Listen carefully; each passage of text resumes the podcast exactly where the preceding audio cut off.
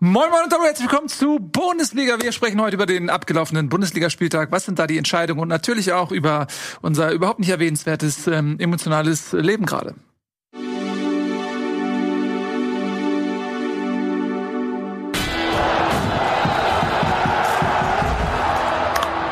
Dankeschön. Das ist lieb von euch, danke. Wäre nicht nötig gewesen. Aber vielen lieben Dank. Ähm, vielen Dank an euch fürs Einschalten. Schön, dass ihr wieder dabei seid. Äh, heute zu unserem großen Finale. Wir, also nicht unbedingt die letzte Sendung, aber wir besprechen natürlich das große Fußballfinale, welches jetzt am Wochenende stattgefunden hat, sowohl in der Bundesliga am Samstag 15.30 als auch in der zweiten Liga, äh, worüber wir nicht groß sprechen müssen. Wir begrüßen ganz herzlich digital zugeschaltet. Andere Richtung. Nico. Äh, schön, dass du. Warte. Äh, Warte, jetzt dreh dich doch nicht auf den. Das sieht man dich doch nicht. Jetzt such dir doch mal. Such dir doch mal. Nico! Jetzt, Schön, dass du da bist. Aus dem Tenga.de. Tobi Escher, freue mich sehr, dass ihr da seid. Und wir beginnen natürlich mit den ganz großen Fragen. Wie ist das Befinden? Wie geht's? Geht's euch gut? Ja, warum nicht? Schön, gut. Ich ja. Spaß am Wochenende. Nein, nicht gut. Ich meine, das ist ja das, worauf man jahrelang gewartet hat, in allen Richtungen, oder? Ja, also man muss tatsächlich mal festhalten, es war vermutlich das spannendste Fußball-Bundesliga-Finale vielleicht aller Zeiten, weil eben nicht nur in der Meisterschaft, sondern auch in allen anderen relevanten Fragen bis zum Schluss Fragezeichen ähm, auf den Plätzen zu sehen war, weil man nicht wusste, wie geht's dann am Ende aus. Wir hatten das Duell natürlich Bayern gegen Dortmund, wir hatten Champions League Union und Freiburg, wir hatten Euroleague mit den Teilnehmenden aus Leverkusen, Wolfsburg, Frankfurt, Mainz. Dann hatten wir natürlich Abstiegskampf mit äh, Schalke, Bochum, Stuttgart, Augsburg, also da war eine Menge los und es war wirklich auf jedem einzelnen Platz irgendeine Entscheidung von Bedeutung noch, die an diesem Samstag gefallen ist. Ja, sogar noch zweite Liga, dritte Liga. Also wenn man das noch mit reinnimmt. Ja. Ein guter Beweis, wie spannend es war. Ich habe zum ersten Mal, so glaube ich, weiß ich nicht wie lange, Konferenz geguckt mhm. und nicht das Eintracht-Spiel, mhm. weil ich eigentlich von nichts also nichts mehr erwartet habe von diesem Spieltag für die Eintracht, dachte, die spannenden Entscheidungen liegen woanders, habe dann sogar diesen Meisterschaftskonferenz auf Sky geguckt. Bayern, Köln, Bayern und Dortmund, Mainz. Mhm. Und äh, es war wirklich, ähm, es war unfassbar. Also das muss man wirklich sagen. Ähm, ich bin ja jetzt nicht bekannt als Bayern-Fan oder Dortmund-Fan.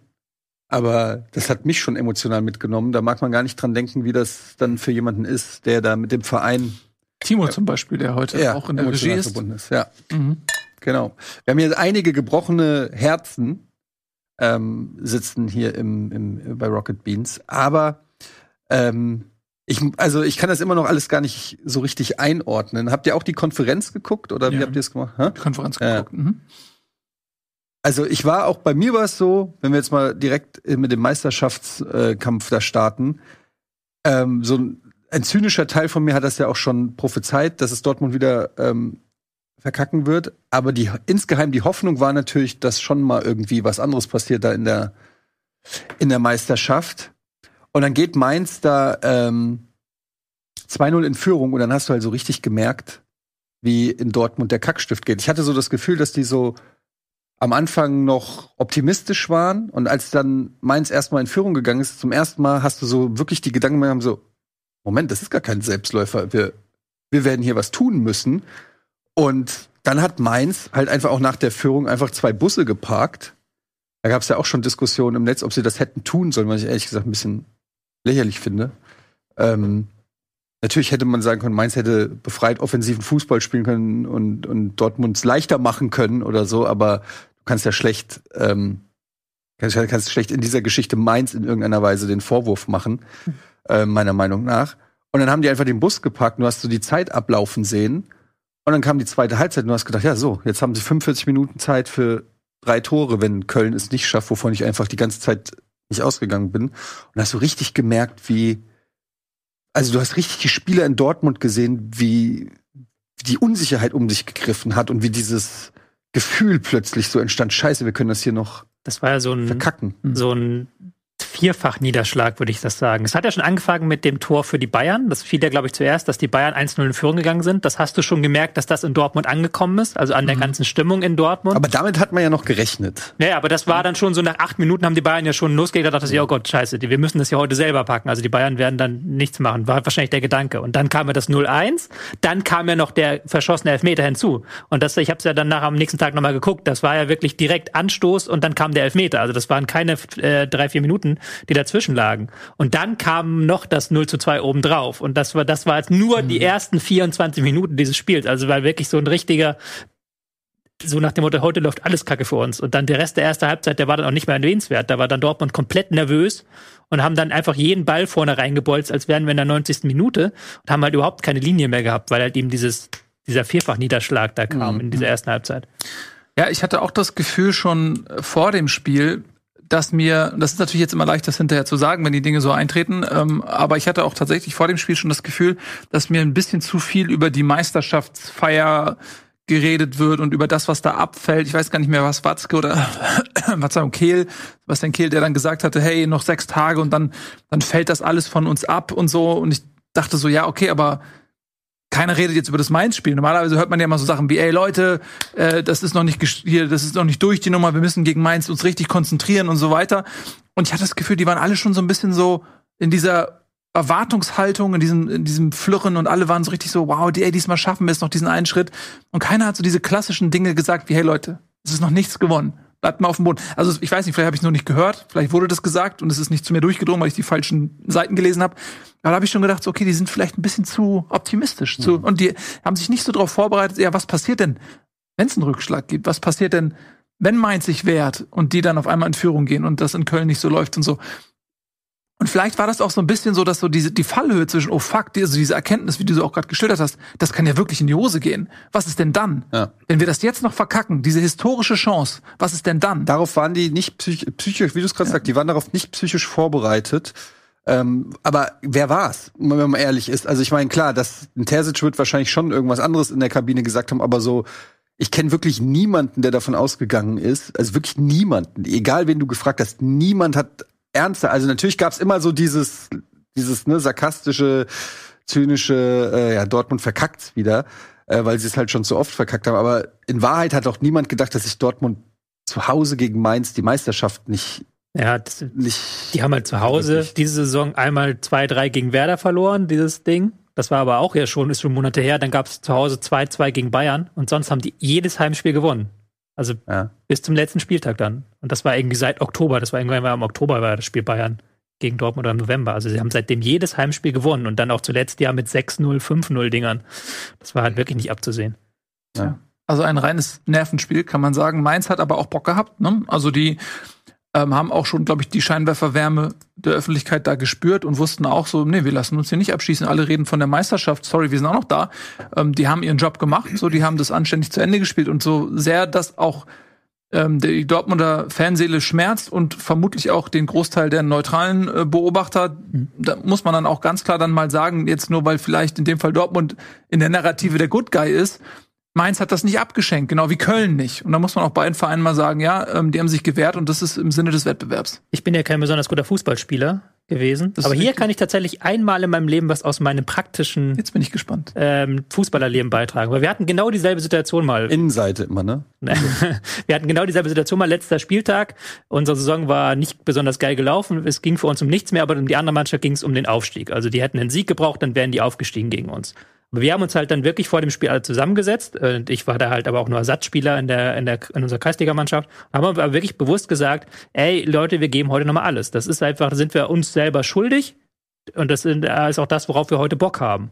Und dann haben wir halt dann da Unentschieden rausgeholt und dann gab es dann natürlich auch Ärger. Und dann kamen die ganzen Rentner des anderen Vereins da zu uns und haben gesagt, warum habt ihr denn jetzt hier so ges gut gespielt? Warum habt ihr nicht einfach euch abschießen lassen, damit wir aufsteigen? Das ist doch asozial. Und dann haben wir auch gesagt, nein, wir hatten halt einfach, das ist halt Sportsgeist, das gehört ja dazu. Und wenn du das halt nicht machst, dann brauchen wir den ganzen Bums auch nicht machen. Dann brauchen wir auch nicht jeden äh, Spieltag auflaufen. Dann kannst du auch im ersten Spieltag alle sich einigen, dass dieses Jahr Freiburg Meister wird und dann gibt keiner gegen Freiburg Gas. Also das ist Zumal es ja immer noch die andere Ja. Mannschaft gibt, die dann stattdessen aufsteigt. Genau, und deswegen habe ich seitdem habe ich halt gar kein Verständnis dafür, wenn jetzt irgendjemand da im letzten Spiel abschenkt, weil das ist halt eine reine Willensentscheidung. Da geht es halt nicht um Qualität, da geht es halt nicht um irgendwelche taktischen Dinge, da geht es einfach nur um deine, deine Frage, wie gehe ich das Spiel an? Und das kann halt jeder für sich selber entscheiden. Und da bin ich sehr, sehr froh, dass wir an diesem Spieltag halt nicht nur Mainz hatten, sondern auch Köln, die ein sehr, sehr starkes Spiel gemacht haben. Auch Bremen hat gut gespielt, auch Leipzig hat jetzt keine B11 aufgestellt, auch in der zweiten Liga, Regensburg hat sich nicht abschießen Hertha. lassen. Berlin. Hertha, genau, da gab es viele Mannschaften, das fand ich sehr, sehr gut, dass der Sportsgeist dieses, diesem Wochenende sehr, sehr äh, hoch stand, weil sonst wäre das alles nicht möglich gewesen, was wir erlebt haben. Was Nils sagt, ist ja auch so, äh, ich glaube, du musst gleich ein bisschen rutschen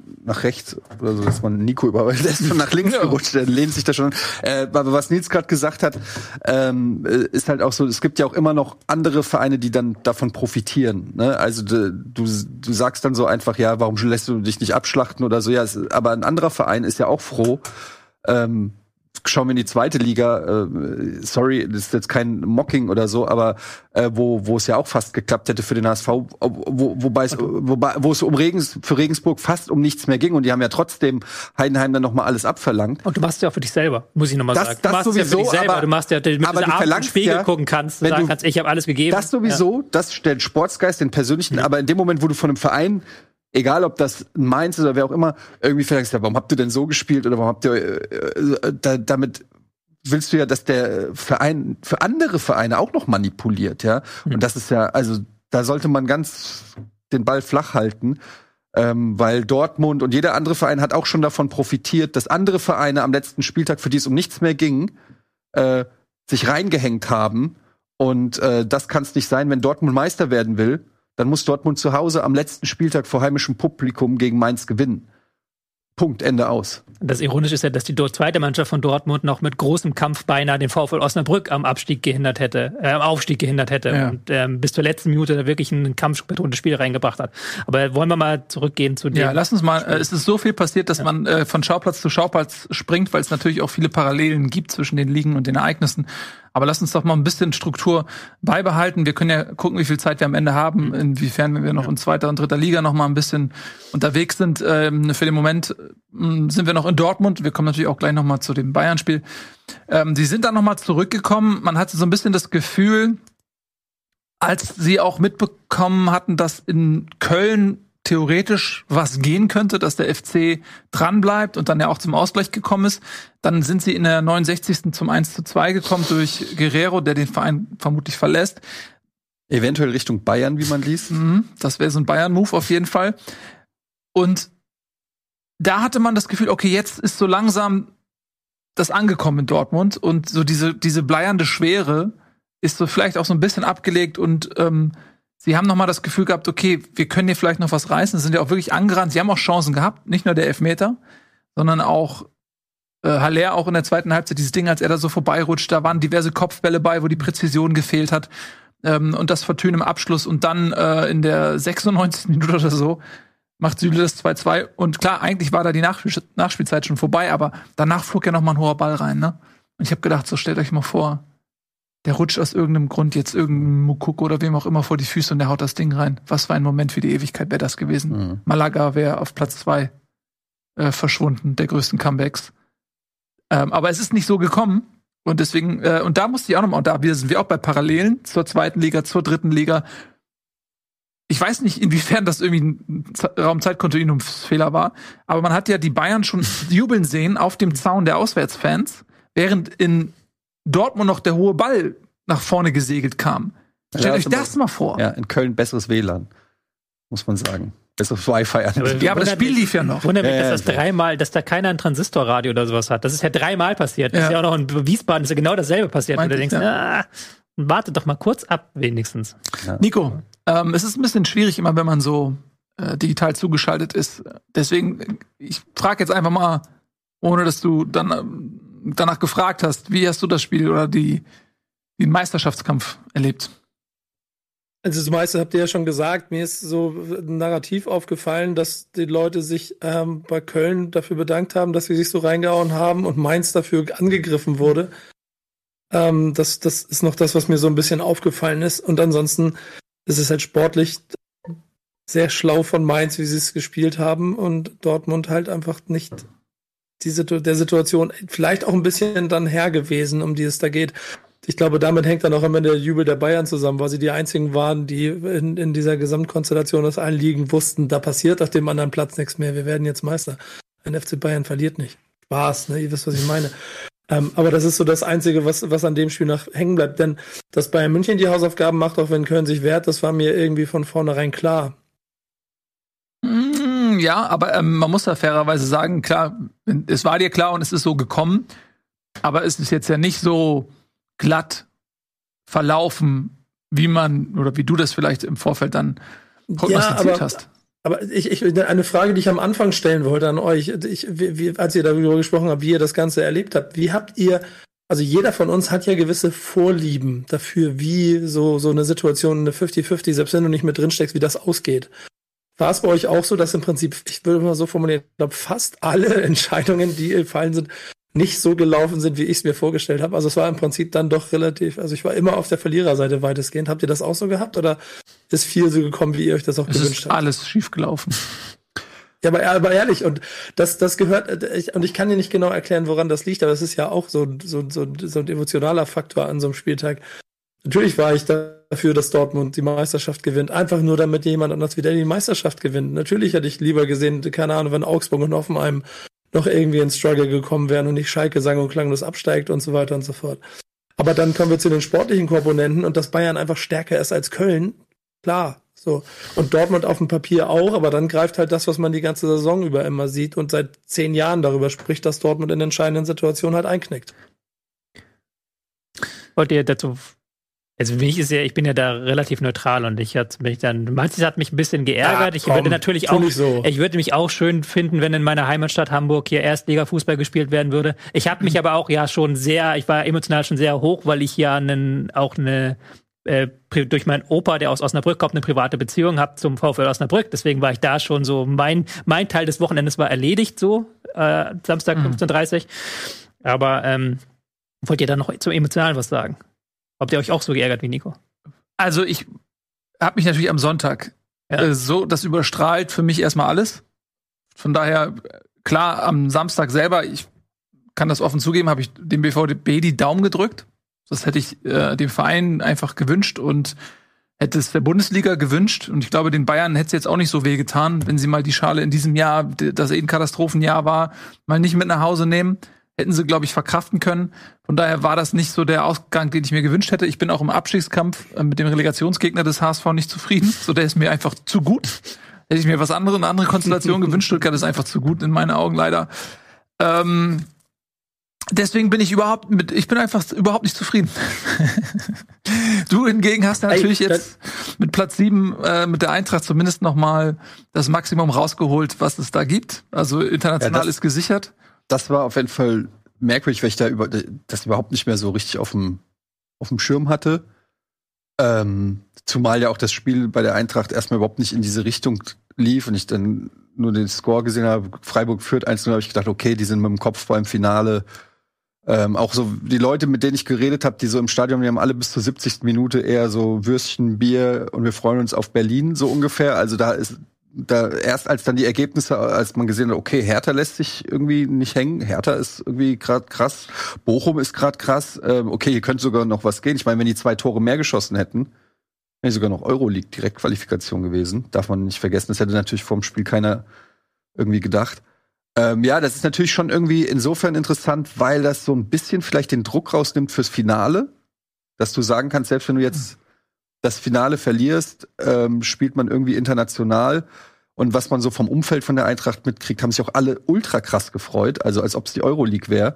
Sowohl finanziell wurde schon gesagt, sehr wichtig für den Verein, aber es ist, glaube ich, einfach auch wichtig für diese Story, die man erzählt. Eintracht wieder auswärts reisen, ist irgendwie, die Fan, für die Fans ist es sowieso super. Es sind ja auch ein paar interessante Vereine, glaube ich, dabei, irgendwie Juve oder so. Ist Ist, spielt ihr jetzt Conference oder Euroleague?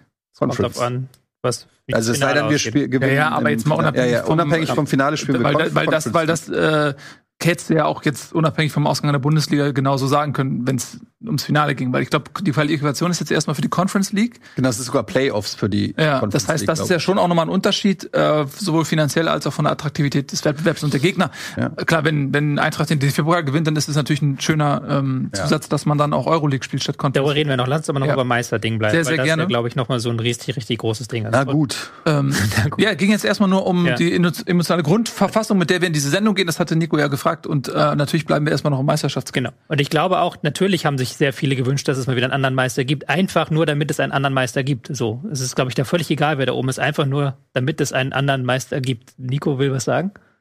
Ja, ich möchte mal gerade die Art und Weise, wie diese Meisterschaft gefeiert wurde, und das, ich, ich, ich mache das jetzt zu groß, äh, das geht nicht um sportlich dabei, sondern um, um das Gesamtpaket, aber da möchte ich auch mal eure Meinung kurz zu hören.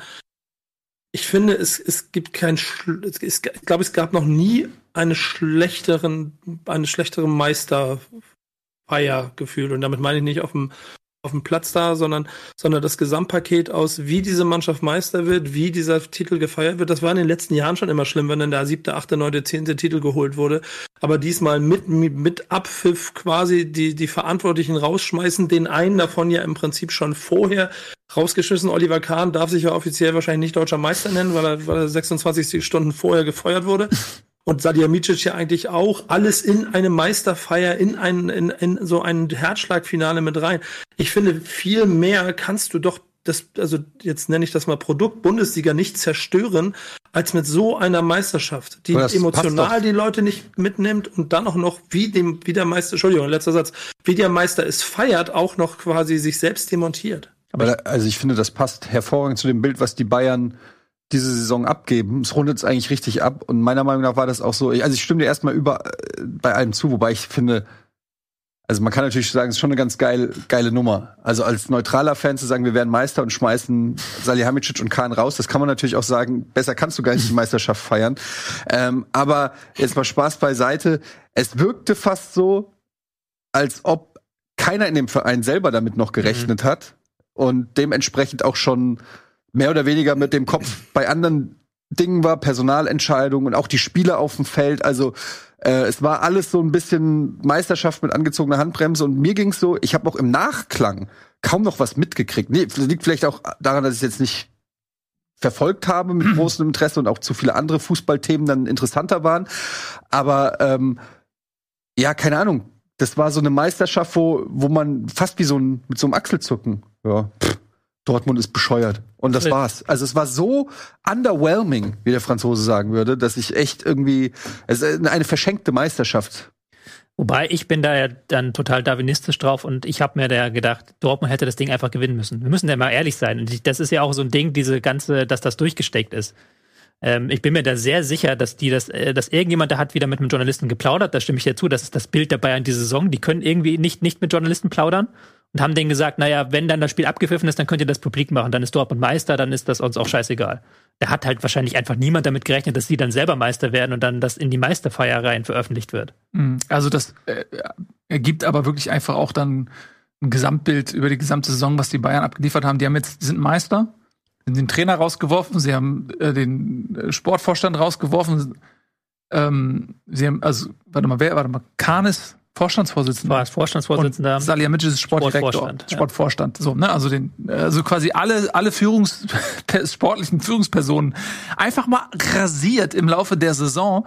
Und äh, man hat so ein bisschen das Gefühl, dieser krasse Umbruch, der steht gar nicht so sehr in Relation zum sportlichen Abschneiden. Also d- das, was die da gemacht haben, das macht man eigentlich, wenn der Verein am Abgrund ist. Und die werden trotzdem Meister. Und das ist ja, das ist ja so das Traurige auch für die Bundesliga, dass die Bayern in einer historischen Vollkrise sind, schmeißen diese drei Leute raus, fliegen in der Champions League raus, die ja eigentlich noch, das muss man ja sagen, die Champions League ist ja nicht mal mehr ein Desaster gewesen. Die haben alles gewonnen und dann kam die beste Mannschaft der Welt. Die haben Real Madrid im Finale zerlegt.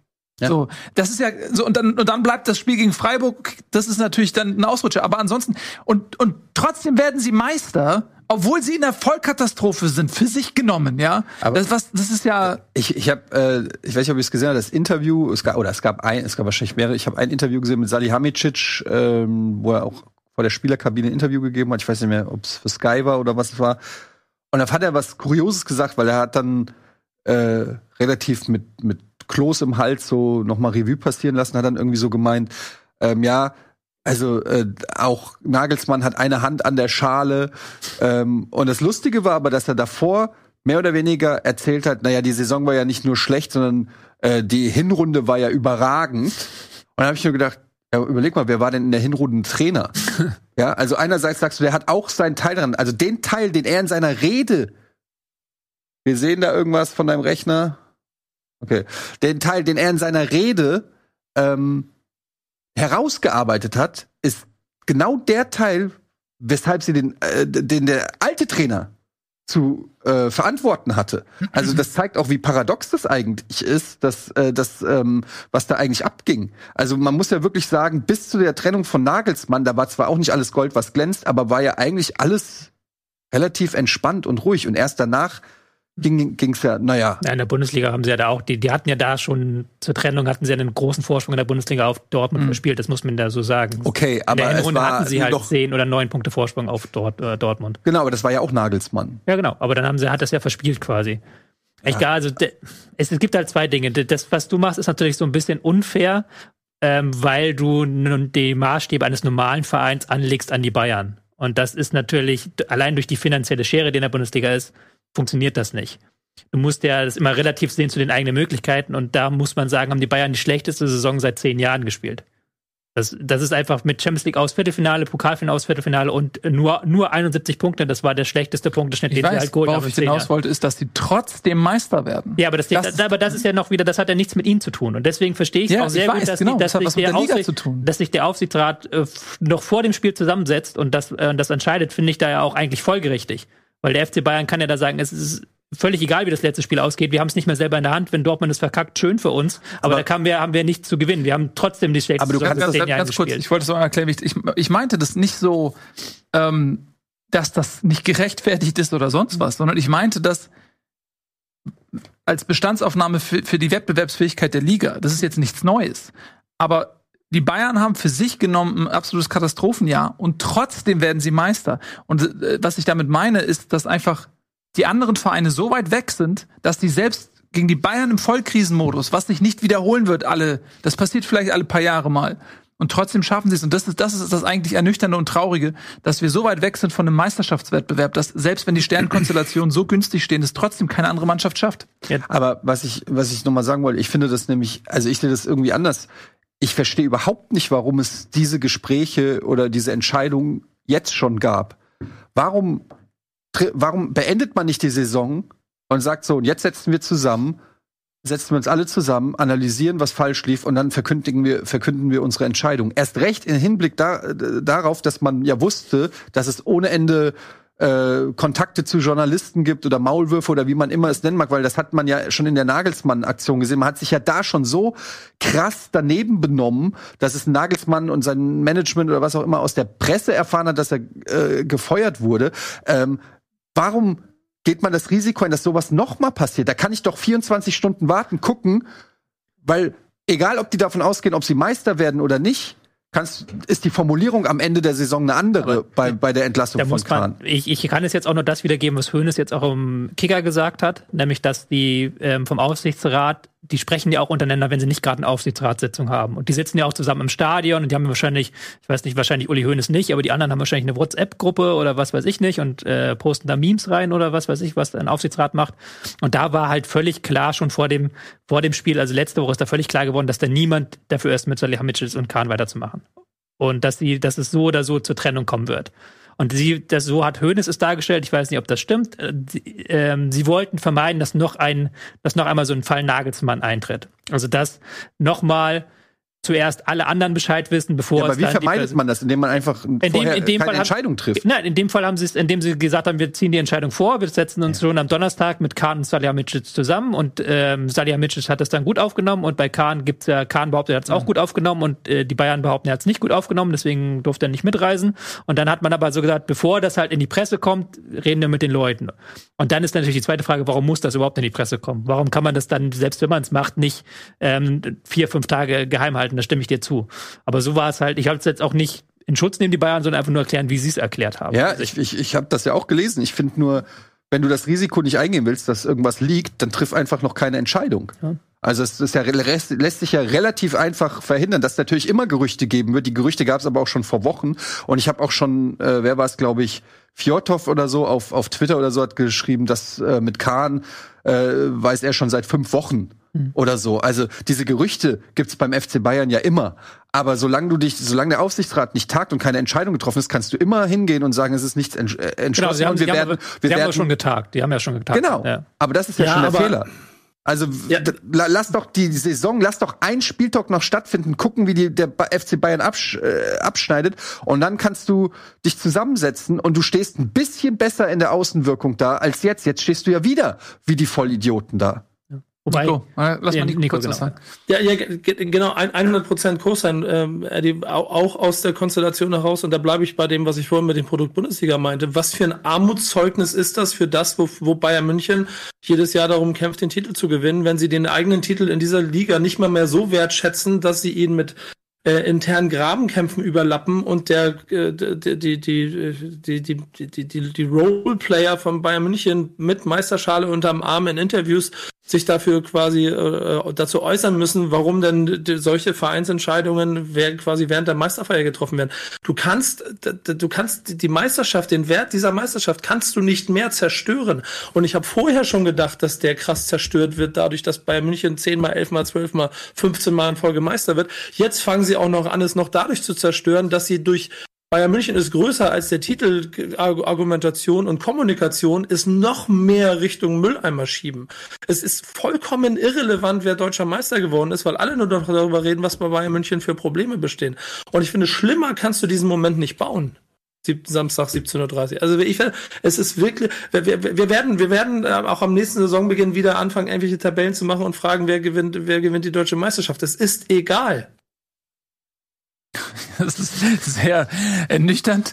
Ähm, aber ich fühle, was du meinst und ähm, gehe da durchaus auch mit. Ähm, ja, es jetzt viele Dinge gesagt worden. Wir haben es gerade auch schon mal angesprochen mit Oliver Kahn. Auch das ist wieder so ein Ding. Ähm, Salihamidzic war im Stadion und äh, Oliver Kahn war nicht im Stadion, hat dann auch getweetet. Glaube ich, war ein Tweet, dass er der Mannschaft gratuliert und er durfte leider nicht dabei sein. Er wäre gern dabei gewesen, er durfte nicht. Es wurde ihm vom FC Bayern verboten. Also das ist auch wieder so eine weitere Peinlichkeit. Das ist eine öffentliche Schlammschlacht. Das ist nicht Bayern-like und man sieht ganz klar, dass gut, es gab in der Vergangenheit auch bei Bayern immer wieder Episoden, auch mit Uli Hoeneß und Rummenigge, da gab es immer mal wieder so Sachen, Pressekonferenzen, Juan Bernat, irgendwelche Uhren und so weiter, ihr wisst es.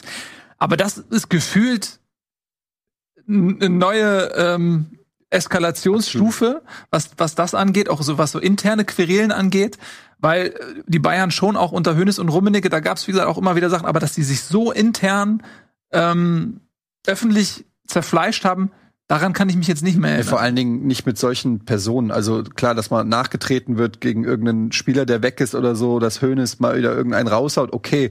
Aber das Oliver Kahn ist ja jetzt auch nicht niemand, auch nicht im Bayern-Kosmos. Und er war ja bis vor dann Stunden davor, sage ich mal noch, war er ja noch mit der ranghöchste äh, sportlich Verantwortliche dieses Vereins mit mit Salihamidzic. Und dann so sowas äh, zu lesen und dann auch von Kahn öffentliches Nachtreten oder so internas preisgeben, da, was dann wieder dafür, ne- auf, also dafür sorgt, dass die wieder reagieren müssen. Und also das hat so ein schlechtes Bild abgegeben. Es war wirklich, ich glaube, das ist auch das, was, was Nico so meint. Es ist ein unwürdiges Bild, ein unwürdiges Bild, das die Meisterschaft tatsächlich auch so ein bisschen beschmutzt. Also es ist ehrlich gesagt, als Außenstehender, der sowieso die meisten es nicht feiern, dass die Bayern wieder Meister geworden sind, ist es echt auch so ein bisschen eklig. Es ist ja ähm, ein Staatsstreich von den alten Leuten, muss man ja so sagen. Ja. Mhm. Also die Hönes und Rummenigge, die eigentlich loslassen wollten und dann wahrscheinlich gehofft hatten, dass ähm, Kahn das so weiterführt, wie sie das immer geführt haben. Aber Kahn kam da, hat neue Ideen gehabt und die haben dann offensichtlich aber auch nicht so gut gefruchtet, muss man sagen. Also es war jetzt ja wirklich keine gute Saison der Bayern in allen Hinsichten. Und die Entlassung von Nagelsmann, muss man ja auch so sagen, die haben Salihamidzic und Kahn in der Form zu verantworten. Die war ja nicht weniger ähm, unwürdig als jetzt der Abschied von Salihamidzic zu, äh, und Kahn, sogar noch ein Stück unwürdiger, dass er das dann quasi Nagelsmann am Telefon erfahren muss, dass er weg ist.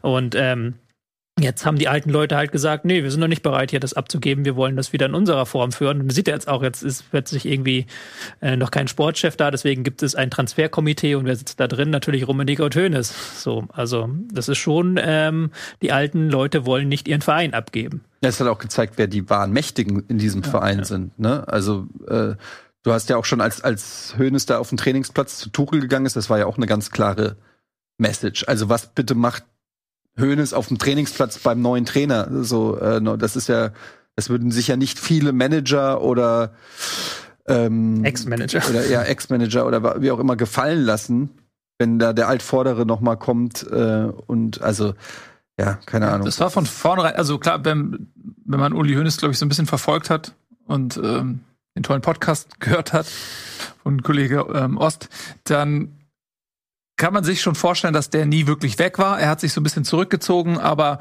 ähm, wenn du so im Verein noch vernetzt bist und so einen Status noch hast, dann ist es ja auch fast egal, ob du jetzt irgendwie im Aufsichtsrat sitzt, als Aufsichtsratschef oder als Mitglied oder sonst was.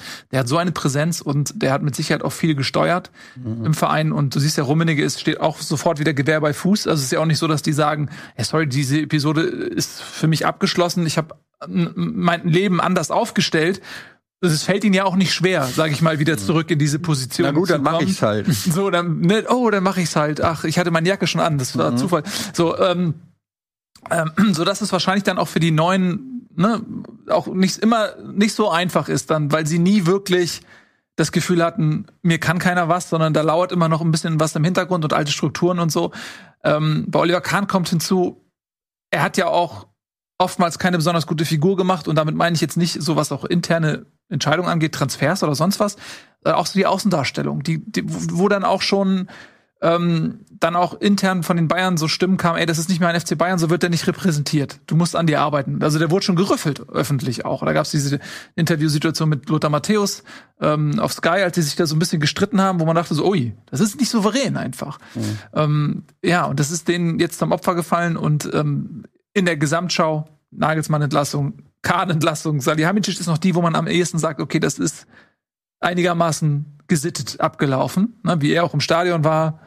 Ähm, das, das war okay, aber der Rest, huiuiui. Nun, also wir bleiben äh, bei, bei der Realität, die da lautet, trotz allem, was wir gerade über die Bayern so erzählen, und wir haben ja noch nicht mal alles aufgetischt, was da so passiert ist, sind sie einfach wieder Meister geworden, dieses Mal aufgrund des besseren Torverhältnisses und die Dortmunder haben sich das so ein bisschen selbst zuzuschreiben am letzten Spieltag. Ähm, ich würde mal sagen, wir machen eine kleine Pause, sind gleich wieder da. Wenn ihr noch was zu sagen habt zu Bayern und Dortmund, können wir das natürlich gerne noch machen.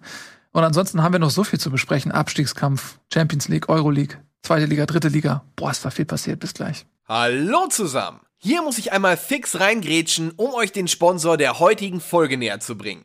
Der dürfte besonders für euch Fußballfans spannend sein, daher bleibt unbedingt dran.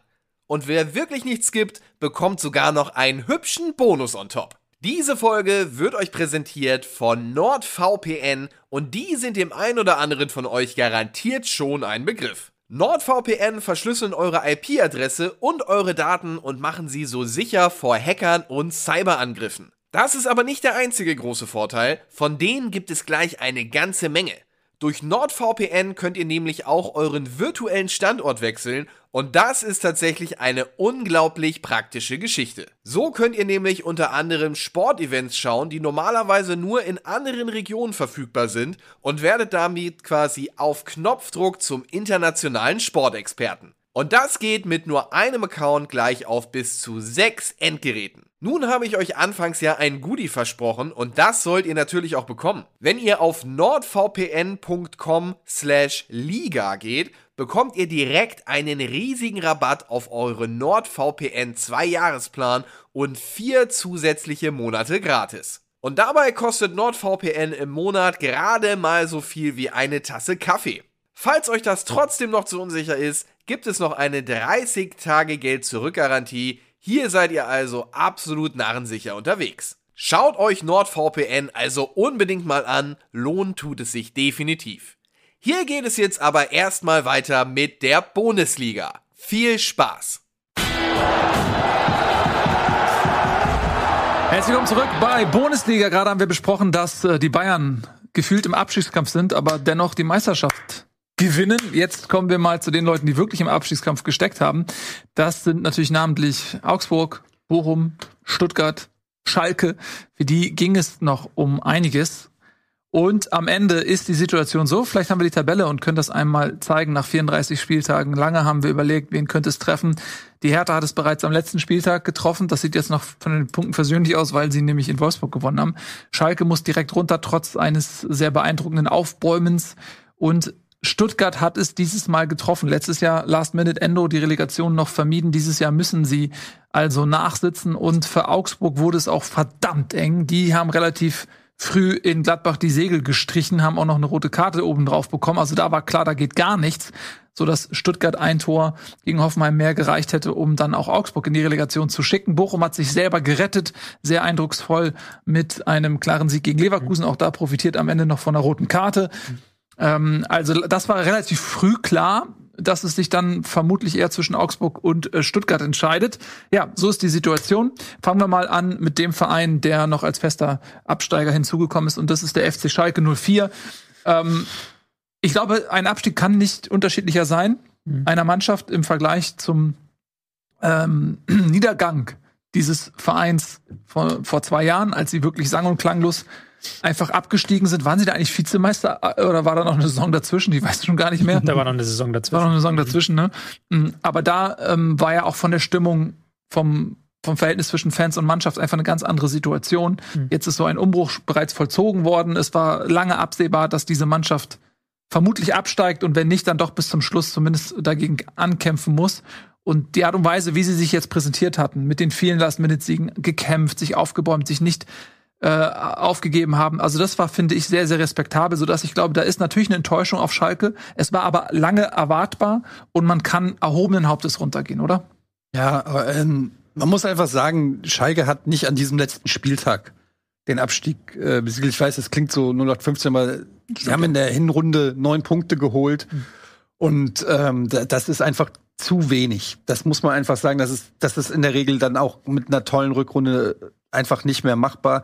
Da ähm, wurde zu viel schon, ja, einfach äh, in den Rucksack gepackt. Ähm, es ist natürlich schade, achter Platz in der Rückrundentabelle.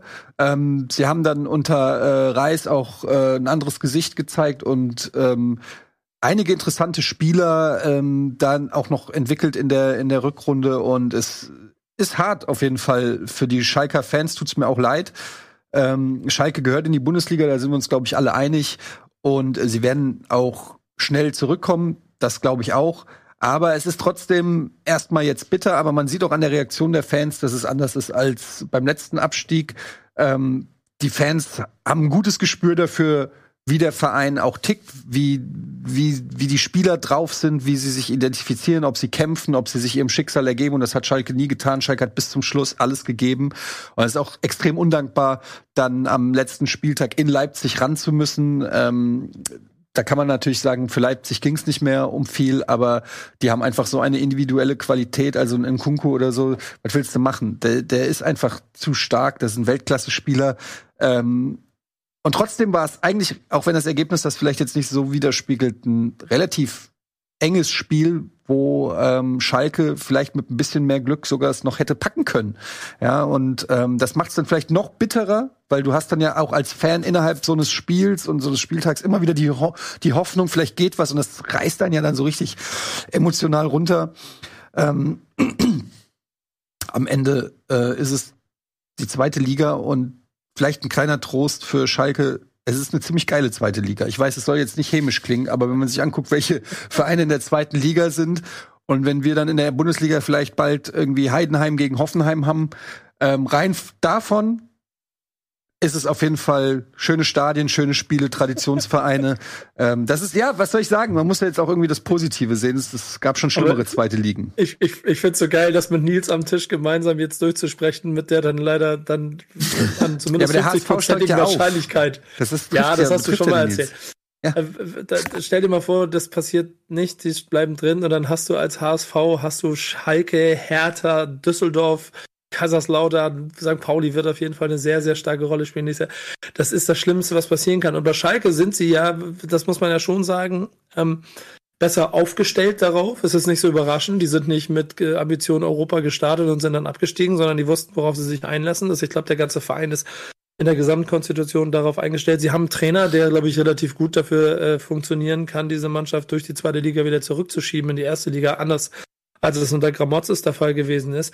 Aber, und das ist das, was er ja eben auch schon gesagt hat, wenn, wenn alles an dem Spiel in Leipzig hängt, dann hast du vorher in der Saison irgendwo Punkte verloren und das war die Hinrunde. Also de Fakt einfach. Alles andere kannst du an Einzelspielen so gegen Frankfurt am 33. Spieltag mit dem Frankfurt in der Konstitution drei Wochen vorher hätte gewinnen können und auch müssen. So war es auch klar, dass du da nichts holt. Das haben sie in der Hinrunde verloren und das ist dann am Ende das Ergebnis. Ja. Ähm, ich, man muss auch aufpassen, dass man jetzt nicht so eine äh, Abstiegseuphorie draus macht, weil das natürlich trotzdem ein brutaler Abstieg. Sie müssen jetzt wieder den Personaletat halbieren.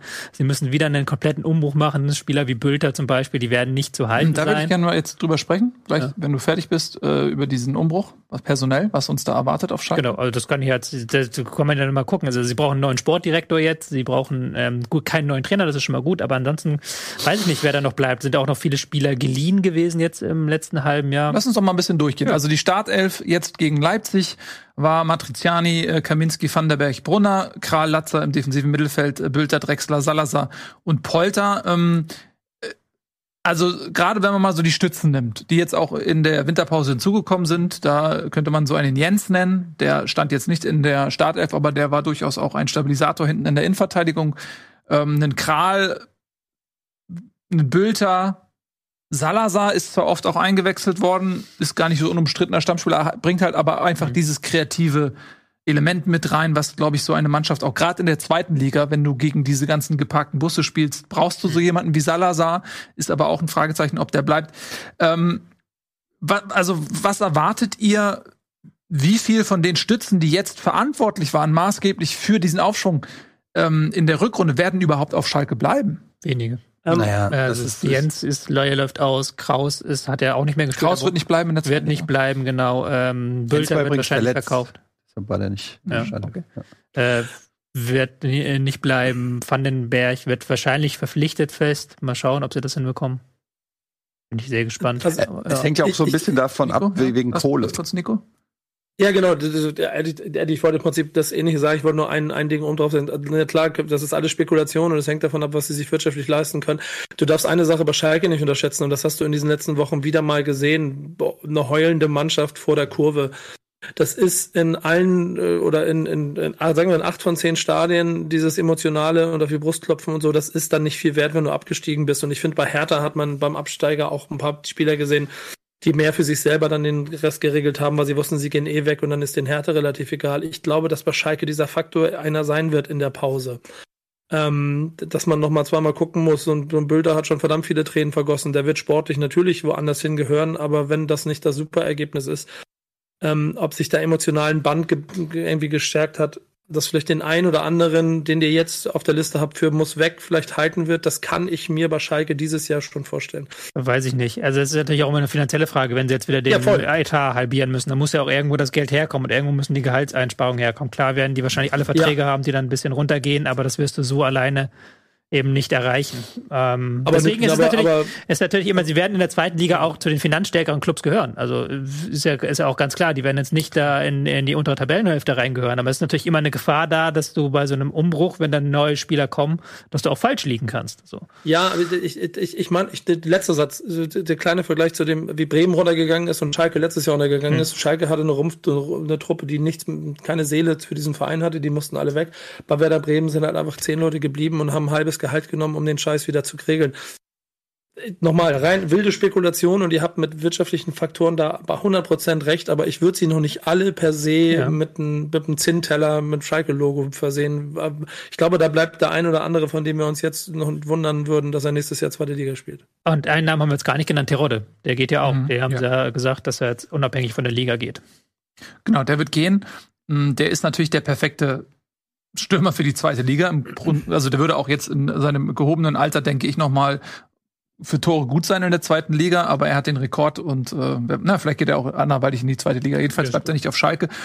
Ähm, Polter ist aber noch da. Der wird dann, denke ich mal, ganz gut funktionieren in der zweiten Liga. Bülter war für mich wirklich überragend die letzten Wochen. Ähm, und wenn Schalke den halten kann, ist das ein Jackpot. Aber der hat auf jeden Fall die Qualität, um in der ersten Liga zu spielen.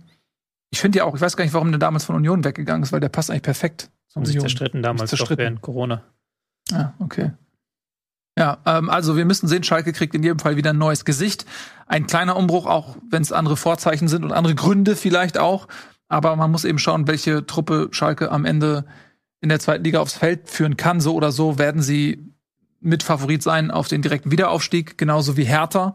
Ähm, die sind natürlich finanziell in arger Schieflage. Da wird sogar schon drüber gesprochen, ob die Lizenz überhaupt erteilt werden kann. Also da scheint es wirklich zu brennen. Aber du hast ja bei Hertha noch einen neuen Investor, wo man auch nicht weiß, okay, wie viel Kohle wird am Ende dann bereitgestellt. Ähm, viele Spieler werden den Verein verlassen. Ähm, aber ich glaube, Hertha hat zum Beispiel auch ziemlich guten Unterbau, was so Jugendspieler angeht. Man habt ja auch im letzten Spieltag jetzt in der, bei dem Sieg gegen Wolfsburg gesehen, da waren auch schon viele so aus der Akademie mit dabei. Also daraus können sie vielleicht auch noch ein bisschen schöpfen. Also Berlin wird auch eine sehr gute Truppe aufs mhm. Feld führen, denke ich mal, in der zweiten Liga. Wird keine einfache Saison in der Nein. zweiten Liga. Diese Saison war sicherlich die einfachste seit Jahren in der ja, zweiten Liga. Also denn HSV oder Stuttgart ist ja auch nochmal ein Schwergewicht, was dann ist. Und sind dann mindestens drei Clubs, die auf jeden Fall diesen Aufstieg wollen. Düsseldorf hat er auch schon, hat er aber haben wir auch schon gerade gesagt. Natürlich, St. Pauli, Düsseldorf. Lasst nochmal ja. bei dieser Saison bleiben. Gab ja dann noch mehr Entscheidungen. Und in der ersten Liga vor allen Dingen auch. Ja. Ähm, genau, also Schalke muss dann doch runter. Zu Leipzig muss man auch sagen, wir haben es jetzt über Mainz gesagt und über Köln gesagt, auch Leipzig hat hier dem Wettbewerb, denke ich mal, einen Dienst erwiesen, weil sie ihre beste Elf aufs Feld geführt haben und hätten ja auch sagen können, wir werden uns jetzt vor dem Pokalfinale so ein bisschen schonen und schauen, dass sich dann in Kunku nicht verletzt. Für den ging es aber auch natürlich persönlich noch um die Torjägerkrone, die er auch geholt hat in Personalunion mit Niklas Füllkrug, beide bei 16 Toren, was auch ein Negativrekord ist. Da sieht man mal, Lewandowski hinterlässt da auf jeden Fall ähm, ein riesiges Torjägervakuum in der gesamten Liga, nicht nur bei den Bayern. Und da, äh, da möchte ich einen Satz zu sagen. Ja damit ich Max Eberl, ne, liebe Grüße. Ich habe äh, jeden Schritt, jede, jede Diskussion um ihn immer also mich an seine Seite gestellt und gedacht, lass den Jungen mal in Ruhe, der macht da sein Ding. Jetzt aber allen Ernstes, sich nach dieser Saison hinzustellen und Niklas Füllkrug diese Torjägerkrone aberkennen zu wollen. Junge, was ist los mit dir? Erzähl mal, was ist denn da passiert?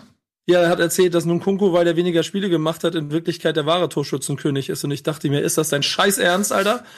Werder Bremen geholt zum ersten Mal seit 58 Jahren mal wieder irgendeinen Titel und wenn es nur eine kleine kan Zinnkanone auf so einem Holzteller ist und den willst du uns aberkennen, Max Eberl, Alter. Ja, ja schade. Bremenverbot. Vermutlich wird er nicht mehr in Bremen irgendeine Position nee. in naher Zukunft ausüben dürfen aufgrund ähm, Vielleicht in München ja demnächst, mal gucken. Ja, vielleicht geht er auch nach München, vielleicht zieht er weiter. Ähm, weiß ich nicht, ob das, das wollte ich nur loswerden. Das war, ich war, das war, mhm. das war eine Frechheit. Eine Frechheit. Gut, äh, reden wir über andere Frechheiten. Stuttgart spielt Relegation. Eigentlich hatte man das Gefühl, die Mannschaft ist eigentlich zu gut für Relegation. Ähm, das äh, werden die irgendwie aus eigener Kraft packen. Jetzt Sebastian Hoeneß, seit er da ist, hat er da auch einiges bewirkt. Man sieht die Qualität in der Mannschaft, spielt wieder Dreierkette. Was stehen da für Leute auf dem Platz? Ähm, das will ja auch niemand, dass die in eine Relegation gegen den armen Zweitligisten antreten. Das ist ja Wettbewerbsverzerrung. Was soll denn das? Das ist doch Quatsch, hat man sich da gedacht. Äh, Pustekuchen 1 zu 1 gegen Hoffenheim, Bochum gewinnt. Und damit steht der VfB auf Platz 16. Ja, was, äh, wie bewerten wir das denn jetzt aus Sicht der Stuttgarter? Noah ist jetzt leider nicht zugeschaltet. Also erstmal möchte ich sagen, ähm, wir dürfen jetzt auch nicht den Fehler machen und Stuttgart hier stärker reden, als sie sind. Ähm, dass sie die als Favorit in die Relegation gehen, ich glaube, daran besteht kein Zweifel. Aber ähm, die haben auch gehofft, dass sie den direkten Klassenerhalt schaffen. Und das haben sie nicht geschafft. Also das ist auch erstmal ein Nackenklatscher. Ähm, die haben vielleicht auch gedacht, gegen Hoffenheim, für die es um nichts mehr geht, schaffen wir einen Sieg. Also ist auf einem ganz kleinen Niveau so ein bisschen das Versagen, was Dortmund auch hatte ähm, aus eigener Kraft es nicht geschafft zu haben. Ähm, das müssen die Stuttgarter auch erstmal ähm, verknuspern. Und der HSV ist jetzt auch nicht niemand. Also, äh, wie gesagt, die Favoritenrolle ist hier klar verteilt, aber ähm, Relegation ist für alle Beteiligten ähm, auf jeden Fall eine Nervenbelastung und ähm, wie gesagt, also ich wiederhole mich, Chancen sind natürlich besser für Stuttgart, aber ich bin weit davon entfernt, jetzt hier schon äh, zu gratulieren. Dafür ist jetzt Stuttgart auch nicht so stabil und so ein krasse, krasser, äh, also da, die haben ja auch Fehler. Sonst wären sie ja auch nicht in der Relegation, wenn da alles äh, gut gelaufen wäre. Und ähm, ja, trotzdem haben sie sich auch selbst am Ende zuzuschreiben, dass sie es eben gegen Hoffenheim einfach auch dann nicht geschafft haben. War halt so wieder so ein bisschen Abbild der gesamten Stuttgarter Saison. In der ersten Halbzeit war es so ein behäbiges Spiel, wo man sich auch gedacht hat, Mensch, Stuttgart, ihr könnt doch ein bisschen mehr Gas geben, hier geht es so um viel. Haben sie dann aber auch in der zweiten Halbzeit gemacht und dann haben sie eben vorne die Chancen nicht gemacht. Und hinten halt bei einer Flanke wieder total blöd ausgesehen und gepennt. Und das war dann die einzige Chance von Hoffenheim, 1-0, und dann hat Stuttgart noch das 1-1 erzwungen. Aber eigentlich hat der alles für Stuttgart gespielt. Also sie hätten ja nur einen Sieg gebraucht und dann wären sie an Augsburg vorbeigegangen. Sicherlich sehr ärgerlich. Andererseits natürlich jetzt, eh ohne dem HSV jetzt hier groß Angst zu machen zu wollen, unter Hoeneß haben sie, hat der VfB Stuttgart zwei Spiele verloren. Das war einmal das Pokalspiel gegen Frankfurt, was wirklich sehr, sehr eng war und ähm, ein Ligaspiel gegen, gegen Hertha und ansonsten nur unentschieden oder gewonnen. Also unter Hoeneß haben sie eine sehr, sehr gute Bilanz jetzt zuletzt und haben auch zuletzt gut gespielt und hätten auch dieses Spiel mit einer besseren Chanceverwertung durchaus gewinnen können. Andererseits diese erste Halbzeit und auch so ein Stück weit die Spiele gegen Augsburg, aber auch vor Dingen gegen Hertha, hat auch gezeigt, dass diese Mannschaft unter Druck nicht perfekt funktioniert. Also, dass die eben nicht ihre beste Leistung abrufen können, wenn wenn es um alles geht. Das nochmal vielleicht so als kleiner Hoffnungsschimmer für den HSV. Ja, das ist lieb von dir. Aber ähm, die Qualität, die da auf dem Platz steht, in Kombination eben mit dem Trainer, das äh, harmoniert auch gut. Das sind Welten.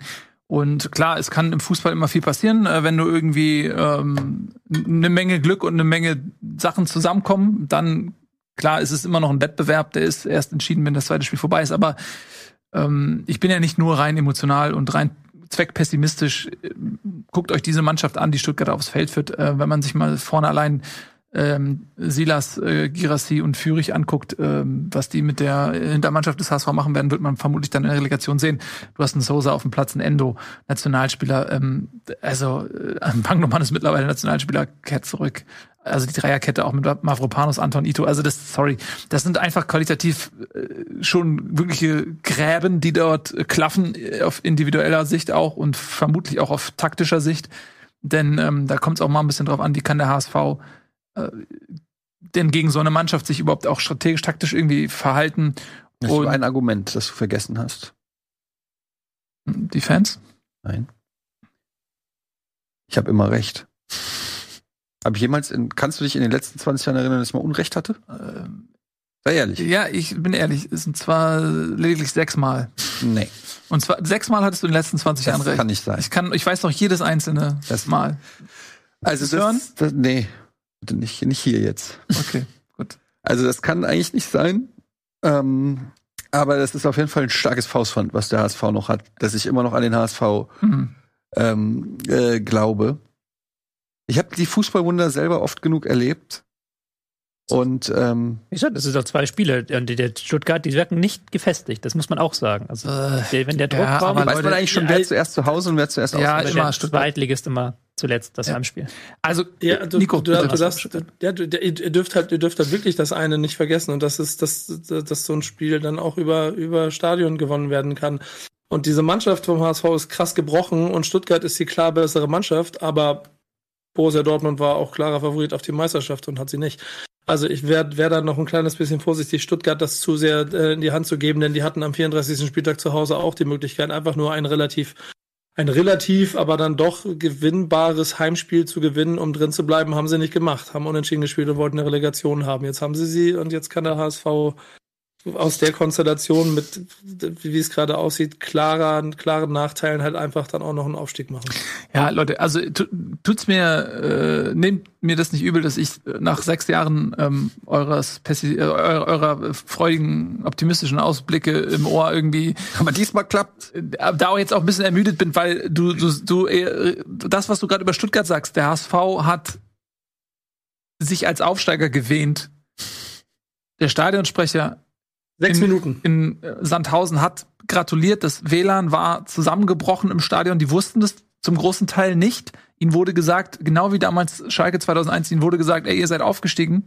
Bitte, bitte reißt das Stadion jetzt nicht ab. Wir machen, wir haben was vorbereitet für euch und so. Und dann, und dann kommt das Ergebnis durch äh, und Heidenheim gewinnt das noch. Und ich bin ja schon gebrochen und die, alle, die meisten Fans sind gebrochen und die Spieler sind gebrochen. Und dann kommen natürlich immer so Durchhalteparolen, wie sie jetzt auch aus Dortmund teilweise kommen, die sind dann so dahingesprochen. Aber sowas musst du erstmal verdauen und dich wieder hochziehen. Also wenn ihr davon redet, dass Stuttgart nach einem 1-1 gegen Hoffenheim irgendwie moralisch gerade instabil ist, dann müssen wir nicht über die Ausgangssituation der Spieler vom HSV sprechen, nach dem, was da passiert ist. Also selbst da sehe ich jetzt nicht irgendeinen Vorteil, den ich da äh, irgendwie künstlich rausarbeiten wollen würde. Nehmt's mir nicht übel, aber selten war die, waren die Voraussetzungen in einer Relegation eindeutiger als. Das heißt nicht, dass die schon gespielt ist. Natürlich kann im Fußball alles passieren, aber es ist auch albern, jetzt zu versuchen, da irgendwas rauszuziehen. Ähm, Nico, ich glaube, du musst los, oder? Ja, genau, Leute, es tut mir sehr leid, aber ich muss mich leider ähm, davon bewegen. Ich muss hier was erledigen, deswegen. Der Mann hat Termine. Trotzdem vielen Dank, dass du es noch einrichten konntest. Ich weiß, das war für dich nicht so einfach heute. Es ist mir eine Ehre und es ist sehr schade. Ich wäre gerne noch länger dabei, aber Leute, wir sehen uns nächste Woche zum großen Finale. Ich freue mich drauf. Mach's gut, Nico. Nico. Tschüss. Tschüss. Leute. Genau, bleiben wir noch ein bisschen, weil natürlich ist die Gravitation so ein bisschen so, dass sie mich gerne HSV zieht, aber lass uns bitte dann auch diszipliniert noch in der ersten Liga Ja, ja. Wir verweilen. sind ja so, das ist so, da zieht uns immer hin zu diesen Themen. Ja, Naja, aber es ist ja auch dadurch, dass Relegation ist, es spielt's ja mit rein. das stimmt. Das ist da hast du völlig recht. Und da ist jetzt auch ein kleiner Ausblick, ähm, was dann den VfB erwartet. Ich verstehe das übrigens auch äh, komplett, dass du da nicht mit einstimmst, weil das würde ich an deiner Stelle auch nicht machen, weil die Chance, nochmal irgendwie sich zu sehr zu verletzen oder was auch immer, man muss von sich auch selbst schützen. Also im Prinzip, ich bin ja auch ein, ein äh, Pessimist oder was auch immer, Realist, sage ich ja auch dann immer, was, was solche Themen angeht. Das verstehe ich total. Aber als, Ex als Außenstehender kann ich nur sagen, klar, Chancen sind schlecht für den HSV, brauchen wir nicht um heißen Brei reden. Stuttgart hat das bessere Team.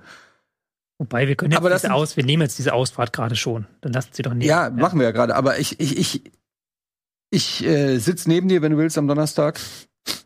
wenn dir das hilft. Mir die Hände. Naja, aber ich Ja. habe ein sehr gutes, so ein, ähm, wenn ich Fußball gucke, ich habe einen sehr guten Einfluss auf das Geschehen da. Du Hab kannst es das beeinflussen Gefühl. durch Ich habe das Gefühl, das Körperposition und solche Sachen. Ja. einfach so. Ich gucke ja dann schon immer, wo ist der freie Mann, so ein bisschen wie bei FIFA und drücke insgeheim den X-Knopf. Mhm. Manchmal kommt der Pass nicht, dann Weißt, ärgere ich mich. weißt du, wie ich gucke? Hä? Ich gucke und jetzt, wenn wir jetzt, wenn ihr jetzt schon ja mir das. die Absolution erteilt, dann versuche ich das auch mal ein bisschen sportlich einzuschätzen. Warum ich auch so ein bisschen pessimistisch bin, weil der HSV muss im Prinzip sich komplett umstellen. Und ähm, Walter ist wirklich eine sehr sture Persönlichkeit. Und man muss, was man ihm zugute, ich fange mal mit dem an, was man ihm zugute halten kann. Der HSV war vor Walter nicht besser. Er hat nicht sportlich bessere Lösungen gefunden und vor allen Dingen auch die Stimmung im Verein war nicht besser. Wenn du heute ins Stadion gehst, viele junge Leute auch, ähm, Stadion ist immer voll, die Stimmung ist fantastisch. Also die Stimmung im Derby zum Beispiel gegen St. Pauli, es war fantastisch. Ähm, also da ist viel passiert im Verein auch, was sicherlich auch ihm zu verdanken ist. Eben auch Grund, vielleicht fallen viele Tore, es ist irgendwie so eine, es ist so ein Zusammenhalt irgendwie entstanden. Also da ist auch durchaus viel Positives zu bilanzieren. Aber rein sportlich ist das halt so eine Harakiri-Aktion, die der HSV da Woche für Woche ablegt. Und wenn du das Spiel siehst, insbesondere im Stadion, du siehst diese Lücken, du siehst, dass im Prinzip der HSV ohne Außenverteidiger spielt. Und du siehst, dass jeder Gegner das Spiel breit macht und nach einer Balleroberung im Mittelfeld einfach nur einen geraden Ball, also einen, einen guten Ball auf die Außen spielen muss. Niemand ist da. Und wenn noch jemand nachrückt, bist du immer in einer 2 zu 1 Situation. Der Außenverteidiger muss diese Lücke schließen, aber es kommen ein oder zwei Leute mit Tempo auf dich zu. Es ist jedes Mal ein, äh, du denkst, okay, oh mein Gott, nicht umsonst kommen viele gelbe Karten zustande. Äh, Du hast immer wieder äh, Situationen, Freischüsse, es wird immer wieder irgendwie kritisch. Viele Gegentore ja auch in der Rückrunde. Und wenn ich mir vorstelle, dass die das dabei belassen, diese, diese Harakiri Hochrisiko-Variante des Fußballs, und dann spielst du aber nicht gegen Sandhausen, gegen Regensburg, gegen Rostock, Braunschweig, sondern du spielst gegen Stuttgart und da kommt ein Silas an mit 120 km, ein Fürich. Vorne hast du einen Gyrassi drin, der ins Kopfballduell geht gegen Jonas David. Sorry, das ist einfach, da ist für mich halt einfach null Optimismus rauszuholen und das ist kein Zweckpessimismus. Klar bin ich zweckpessimistisch, bin ich auch. Aber dieser Zweckpessimismus trägt mich bis zu einem gewissen Punkt und ab dem übernehmen wirklich dann auch der, der Versuch einer Analyse. Und da muss der HSV so viel anders machen. Ich sehe das nicht. Ich sehe nicht, dass es. Was man vielleicht noch, ich will jetzt auch einfach nur Hoffnung machen, um halt ein Gegengewicht zu haben, damit hier nicht alles in schwarzer Dunkelheit vers versinkt. Der VfB Stuttgart hat ja auch ähnliche Probleme teilweise. Und wenn du halt wieder guckst, am Wochenende schon wieder ein Gegentor nach einer Flanke, wo jemand völlig frei stand im Strafraum. Ist ja auch eine Schwachstelle. Und dann Glatzel ist da, glaube ich, auch ein Spieler, der den Mühe wird der VfB Stuttgart nicht mögen. Also du hast ja da auch noch selber Möglichkeiten. Du kannst auch gegen den VfB Stuttgart, weil du sagst ja beim HSV, da musst du immer ein, zwei Gegentore einkalkulieren. Muss aber Stuttgart auch. Stuttgart hat, wann haben die das letzte Mal die Null, Null gehalten? Irgendwann. Mm, Aber ich sag dir was, ja, 2013 so. aber Stuttgart muss ja nicht viel machen. Die Ja. müssen einfach nur das machen, was alle Gegner machen. Du musst Glatzel doppeln. Du hast äh, Mafropanos, Anton, Ito, du hast große Leute. Ähm, und, und Glatzel ist ein super Spieler, aber er ist auch körperlich jetzt ein Mafropanos unterlegen. Und wenn, wenn der einfach im Strafraum gedoppelt wird, Hm. dann kann der nicht mal richtig zum Kopfball hochsteigen. Dann kann er sich nicht drehen und nichts machen. Ähm, und dann hat der HSV halt niemanden mehr. Ja, das stimmt schon. Aber wie gesagt, der letzte Null, ich habe es gerade nochmal nachgeguckt, es war im Februar vom VfB Stuttgart. Und das war auch, haben sie zweimal in die Saison geschafft, zu Null zu spielen. Ja, und wie oft haben sie gegen den Zweitligisten gespielt? Das stimmt. Also- ja, ich weiß nicht. Also natürlich ist der VfB Stuttgart, machen wir nicht drum rumreden, hier der Favorit, aber es ist halt noch, it ain't over till the fat lady sings. Absolut. Und das ist, das ist das Einzige, dass es ein Wettbewerb ist und der muss gespielt werden. Und natürlich ist die Chance, dass der SV verliert, nicht bei 100 Prozent, sondern vielleicht bei 98 oder 99 Prozent oder so. Aber es gibt natürlich eine Chance, weil es ein sportlicher Wettbewerb ist. Ähm, von daher, ähm, äh, ja, Dann würde ich das da gerne jetzt auch verbinden an dieser Stelle Ja. und sagen, herzlichen Glückwunsch an Darmstadt und Heidenheim zu diesem Ja. Aufstieg. Ähm, über die ganze Saison gerechnet haben sie das verdient. Der HSV, muss man ja auch sagen, hat die beste Zweitligasaison seiner Geschichte gespielt. Also 66 Punkte haben sie noch nie geholt. Und trotzdem hat es nur für Rang 3 gereicht, eben weil Darmstadt und Heidenheim noch einen Ticken konstanter waren über die ganze Saison gesehen. Dazu muss man aber auch sagen, dass die sportliche Schere in der zweiten Liga auch noch nie so eklatant war, weil ähm, oft war es, war es sehr ausgeglichen in den letzten Jahren, gab mehr Vereine, die auch bis zum Schluss noch aufsteigen konnten. Hier war relativ schnell klar, es gibt drei Vereine, ähm, die machen das unter sich aus. Das gehört auch zur Wahrheit. Ne? Das nächstes Jahr hast du dann wieder mit Schalke und Hertha zwei Schwergewichte drin plus andere Vereine mit Ambitionen. Also es wird nicht mehr so einfach werden und das muss man, klar, es ist ein neuer Punkterekord, ähm, aber das muss man auch in der Gesamtliga betrachten. Ja, natürlich. Aber trotzdem, an Heidenheim und Darmstadt, die haben das, ich finde ich, über die ganze Saison hinweg verdient, auch wenn es manche sagen, ja, das ist nicht die attraktivsten Lose für die Bundesliga, aber es ist ja immer noch ein sportlicher Wettbewerb und wenn du dann eben diesen sportlichen Wettbewerb gewinnst, dann hast du auch verdient, eben in die erste Liga Warum sollen sie es nicht verdienen? Ja, klar, ja, klar. Sie haben es natürlich verdient. Und Aber sie haben es verdient, jetzt kommt das aber. aber der Elfmeter war schon Quatsch, oder? Ich habe das noch, ich habe das wirklich in keiner Zeitlupe rausfinden können, ob er ihn getroffen oder nicht. Ich habe da jetzt irgendwie vier oder fünf Zeitlupen gesehen. Ich konnte da nicht erkennen, ist da unten der Treffer oder ist da unten kein Treffer. Weil was oben war, war natürlich Quatsch. Da war ja oben nicht genug von der Elfmeter. Ob das da unten. Ja, die Frage ist ja, war es ursächlich für den Ja, ich, Sturz? ich kann es halt überhaupt nicht erkennen. Also es war Also, halt nicht ja. wirklich nicht wahrnehmbar durch die will kein Kamera. schlechter Verlierer sein ähm, und verdient hat Heidenheim das über die ähm, ganze Saison. Von daher will ich denen das überhaupt nicht nehmen, die Freude. Aber ähm, ich habe jetzt auch ehrlich gesagt nur eine Zeitlupe gesehen, weil ich das Spiel nicht in Gänze geguckt habe. Und da habe ich gedacht, das ist albern. Das kann doch nicht euer Ernst sein, in so einer Situation so einen Elfmeter zu geben. Aber ich bin natürlich auch äh, emotional gebrochen und daher nicht objektiv. Also ich gebe zu, dass ich nicht objektiv bin. Aber in meinen Augen war das kein Elfmeter. Gut, War natürlich eine ganz verrückte Geschichte auch mit der langen Nachspielzeit und dann diesen beiden Toren. ja, Ja. Aber Ähm, so ist der Fußball. Das war natürlich so ist der. zum Miterleben schon schön. Jo, Und um jetzt den Bogen halt zu spannen. Jetzt kommen Darmstadt und Heidenheim nächstes Jahr hoch. genau. Und da haben wir, werden wir wahrscheinlich, wenn wir die äh, Saisonprognose am Anfang machen, uns sehr einig sein, wer die Abstiegskandidaten Nummer eins sind. Das ist richtig. Nämlich Darmstadt und Heidenheim. Und dass der VfL Bochum jetzt dieses 3-0 geholt hat und damit den Klassenhalt, das ist so verdammt wichtig für diesen Verein. Ja. Weil sie jetzt nächstes Jahr werden sie zum ersten Mal geben wir in eine Saison, wo wir nicht vorher sagen, ja, Bochum, die gehen sowieso weg. Die sind sowieso die, kleinsten Schweine, sondern die haben jetzt halt wirklich die Chance, sich in dieser Liga zu etablieren, was ja auch fürs Fernsehgeld wichtig ist. Ja. Wenn du irgendwann eben keine Zweitligasaisons mehr in deiner Fünfjahreswertung hast, sondern nur noch irgendwie diese Erstligasaisons und dann eben Ja. in der Geldtabelle plötzlich vor Schalke, vor Werder stehst. Ähm, das ist schon ein Riesending und das war auch ein Riesenspiel von ihnen. Klar, diese rote Karte gegen Adli da nach acht Minuten, das war selten dämlich. Da habe ich mir schon gedacht, der hat nächste Woche Donnerstag keinen Bock zu arbeiten. Er hat einfach da das Ding gemacht, damit er keine Europa League spielen muss. Und danach haben aber Bochum da wirklich vorne drauf gegangen. Die haben äh, Leverkusen überhaupt gar nicht ins Spiel finden lassen, waren ähm, richtig gallig, richtig giftig, haben auch ähm, schöne Standards wieder gehabt äh, zum 2 zu 0 und haben dann wirklich sich diesen Klassenerhalt mit den Fans im Rücken komplett verdient. Ja, absolut. Also, das ist eine große Geschichte, muss man ganz klar sagen. Bochum war, glaube ich, äh, zusammen mit Schalke vielleicht bei allen irgendwie so ein bisschen Abschiedskandidat Nummer eins.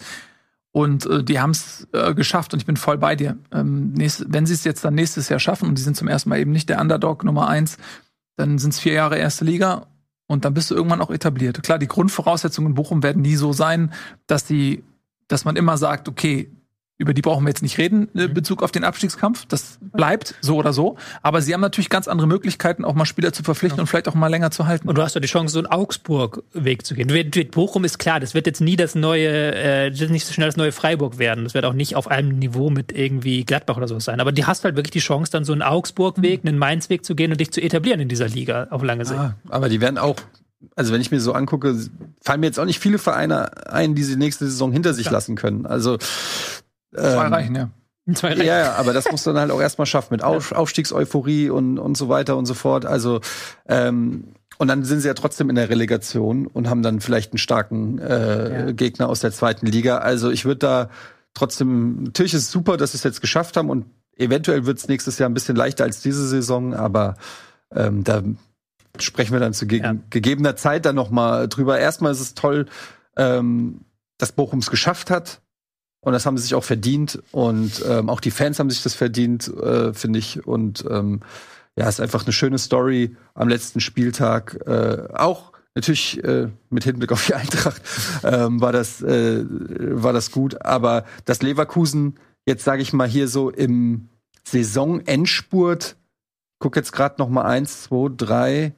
Gut, das sind die Spiele gegen Rom, aber trotzdem eins, zwei, drei, vier, fünf, sechs, sieben Spiele in Folge nicht gewonnen hat.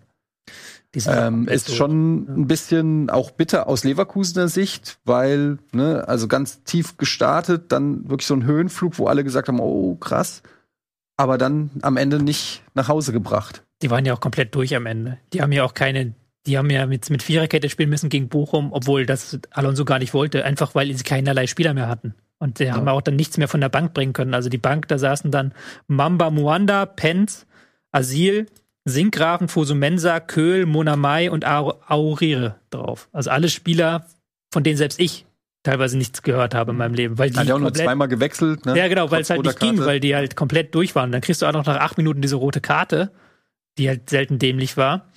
Also dem, der hast du halt gemerkt, dass dieser Europa League Run, den sie da bis zum Schluss gemacht haben, extrem Kräfte gekostet hat. Und der, hat- die haben sich jetzt irgendwie reingerettet und sind, glaube ich, sehr, sehr dankbar, Hertha BSC, dass die dann noch diese drei Punkte geholt haben gegen Wolfsburg, weil ansonsten hätte das nicht gereicht. Mhm. Und das war jetzt, hast du deutlich gemerkt, als Bochum, die ist da angelaufen und die haben jeden Ball verloren, äh, die Leverkusen. Also wirklich jeden Ball nur noch lang geschlagen und da ist ja dann gar keiner mehr, der den abnehmen kann.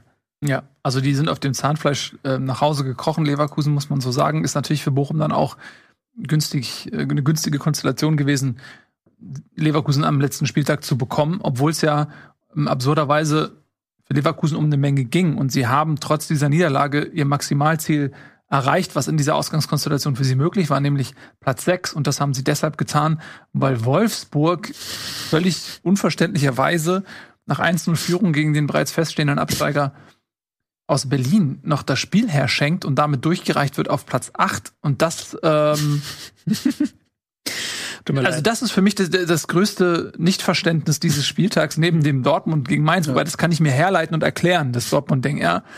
Aber das Wolfsburg-Ding kann ich mir nicht erklären.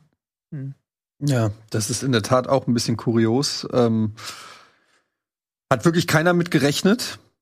Die hätten eigentlich das einfachste äh, Endspiel sozusagen, um sich noch für die Euroleague sogar zu qualifizieren. Am Ende ist es nicht mal mehr die Conference League geworden. Ähm, ja, weiß man auch nicht so richtig, was man, was man davon halten soll. Ich meine, mich, ich, für mich war es gut, mich gefreut, aber vielleicht wollten die, vielleicht wollten die nicht Conference League spielen, haben, haben nicht gedacht, dass Leverkusen Ja, die hätten Aber die haben ja schon geführt. Die haben Ja, in der ja, ersten Halbzeit geführt und hatten dann noch drei, vier weitere Möglichkeiten. Dann haben sie irgendwann das Fußballspielen einfach eingestellt. Ja. Was, keine Ahnung, warum sie das gemacht haben. Und dann am Ende haben sie, sind sie wieder gekommen. Aber Hertha hat, da muss man auch immer dann Lob machen. Wir haben ja Teams, die man Mhm. loben muss, weil sie nochmal alles gegeben haben. Hertha hat alles gegeben da. Aber die sind dann nach dem 1 zu 1 richtig aufgekommen und haben dann nochmal Druck gemacht. Und dann kam dies, die Schlussoffensive von Wolfsburg zu spät. Also das ist wirklich, das kannst du dir auch keinem erzählen. So. Das ist wirklich der, der Witz des Spieltags, wenn du so möchtest. Tja, also da haben die sich ähm, eine Saison verbaut, die wirklich dann am Ende noch gut war. Sie sind ja katastrophal gestartet, das ist ja auch eine riesige Hypothek gewesen, dann Hm. dieser Saisonstart und dann äh, so zurückzukommen, sich so zu stabilisieren und dann am Ende mit einer Niederlage, also das verstehe ich nicht, alles wegzuschmeißen, ja, ähm, wird vermutlich auch ein gewisser Kater dann in Wolfsburg gerade sein. Ähm, und das zu Recht haben wir viele Chancen gehabt, muss man sagen, aber haben die dann einfach auch nicht genutzt und dann, ja, am Ende trotz der äh, Einladung aus Leverkusen Platz 8 für Wolfsburg. Das mal so ein kleiner Ausflug, ähm, den ich jetzt über die, äh, weiß gar nicht mehr, Sch- Schiene Hertha oder wie auch immer wir da hingekommen sind. Ähm, wir kamen ja eigentlich noch aus Bochum, den wir wirklich herzlich gratulieren zum Klassenhalt. Und da ähm, wird's bin ich auch gespannt, ähm, welche Mannschaft Bochum nächstes Jahr dann ähm, Ja. quasi zusammenbekommt, ist ja meistens so, ihre besten Spieler werden sie, verlieren sie dann und so weiter. Jetzt müssen wir mal gucken, ob sie vielleicht jetzt auch andere Möglichkeiten haben. Ja, das ist auch die älteste Mannschaft der Liga mit Abstand gewesen. Die hatten über 30 Jahre war ihre Startelf dieser Saison Ja. im Schnitt. Äh, Da müssen sie auch noch irgendwie verjüngen und dann gucken eben, was für Spieler können wir bekommen, wen müssen wir ähm, verkaufen, um auch ein kleines Transferplus zu machen. Auch da wird's spannend, aber du hast halt andere Möglichkeiten, glaube ich, als noch vor zwei Jahren. Ja. Auch wenn sie immer noch zu den finanzschwächsten Clubs der Liga gehören, klar.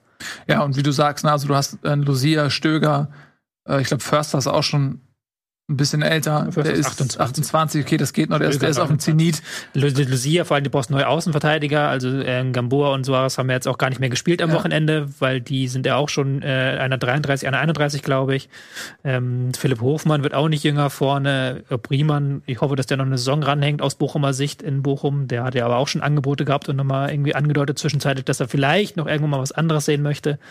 Gab da auch Diskussionen, weil er nicht auf der Aufstiegsfeier war, hat dann aber nachher sich entschuldigt und gesagt, ich war zu kaputt von dem Spiel. Okay. Aber ja, da wirst du auf jeden Fall nochmal im Transfermarkt sehr viel Spannendes passieren. Aber ich glaube, die Bochumer, die werden sich jetzt erstmal freuen und weiterhin Party feiern über dieses wirklich nicht mehr zu erwartende Ergebnis. Wir haben ja hier vor einem Monat noch alle gesagt, der Bochum, das wird nichts mehr. Ist aber jetzt mit sieben Punkten aus den letzten drei Spielen doch noch was geworden. So sieht's aus. Wir können ja mal ganz kurz, auch wenn es für mich nicht schmeichelhaft ist, auf unsere Tipps schauen. Was haben wir eigentlich getippt? Wer steigt ab? Das haben wir die letzten Wochen häufiger mal gemacht. Das, so, ähm, das hat mich so gewurmt. Das hat mich so gewurmt. mit Augsburg. Ja, mit so Treffer. Augsburg. Das hat mich, die haben, weil das, ich hätte ja zwei von drei richtig gehabt, wenn einfach der, der VfB Stuttgart ein Tor mehr geschossen hätte. Ich habe keinen einzigen Treffer. Nee, also die sind alle. Also habt alle wenigstens. Nee, Tobi hat einen, Nico hat auch. Nico hat einen. zumindest Stuttgart in der Relegation richtig. Ja. Ich habe Hertha in die Relegation getippt. Also das äh, muss da fairerweise sagen, ist eigentlich auch kein Treffer. So, weil hätte zwei Treffer haben das können. ist was anderes. Der Bremen- FC Augsburg hat auch Ja. alles dafür getan, dass, die, dass sie diesen Treffer bekommen. Ja. Weil die ja wirklich jetzt nochmal im letzten Spiel gegen Gladbach, für die es ja auch um nichts ging, haben die sich komplett herspielen lassen. Ja. Also Gladbach hat dann nochmal das gezeigt, wo sie eigentlich, wovor eigentlich immer gehofft hatten, dass sie diese Saison irgendwann zeigen, so ein schönes Flachpassspiel, Kurzpassspiel. Und die haben 70 Prozent Ballbesitz gehabt, äh, Augsburg überhaupt nicht in die Zweikämpfe, Zweikämpfe kommen lassen. Und dann am Ende, dass sie nicht mehr Tore geschossen haben, lag maßgeblich daran, dass sie immer den Ball zu Stindl auflegen wollten, damit der noch das Tor schießen kann in seinem finalen Mhm. Spiel. Aber das hat er leider nicht geschafft dann. Also das, äh, Augsburg hatte eigentlich alles dafür getan, um doch noch die, den Abstieg zu erreichen. Ja, haben sie wirklich gemacht. Ähm, von daher wäre es für mich jetzt aus Relegationssicht, ich hätte eher in Augsburg genommen, auch wenn man Ja. sagt, die Mannschaft ist natürlich auch qualitativ besser besetzt. Aber so rein von der Verfassung ne, ist, ist Augsburg derzeit überhaupt nicht gut drauf. Und deswegen, ich hätte mich gefreut, wenn Stuttgart ähm, noch ein Tor geschossen hätte und hätte lieber gegen Augsburg gespielt. Aber hey, ist ja kein Wunschkonzert, ne? Gut, also, ähm, wir haben die Glückwünsche nach Bochum auf den Weg geschickt. Hoffe, sie kommen an. Hertha, Schalke haben wir bereits besprochen, beziehungsweise Hertha ja dann auch in der letzten Ausgabe sehr ausführlich. Augsburg haben wir, dem haben wir jetzt auch schon ein Armutszeugnis ausgestellt. Aber es ist halt trotzdem wieder das Ding, sie machen halt ihre Augsburg-Sachen, ne? Sie haben wieder den Klassenhalt geschafft, wieder ohne Relegation. Es war wieder hässlich, es war wieder so, was ist los mit Augsburg? Aber sie haben es halt trotzdem am Ende trotz dieses sehr unverständlichen Abschlusses geschafft. Ja, das bleibt unterm Strich. Irgendwie juckeln sie sich wieder ins Ziel. Aber ich muss echt sagen, es, gibt, äh, es klingt jetzt gemein, aber es gibt wenig Vereine in der Liga, die mich weniger interessieren als Augsburg. Irgendwie kommt da nicht viel rüber. Weder von der Spielweise noch von den Stories, die sie so im Laufe einer Saison generieren. Da sind auch keine Persönlichkeiten ähm, dabei, die mich reizen, über sie nachzudenken oder so. Es ist kein Fußball, den man gerne guckt. Der Dialekt hilft auch nicht. Im Frankenland. Tja, Meine Mutter ist gebürtige Augsburgerin. auch das noch. Vielleicht. Augsburg, einer der ältesten Städte in Deutschland.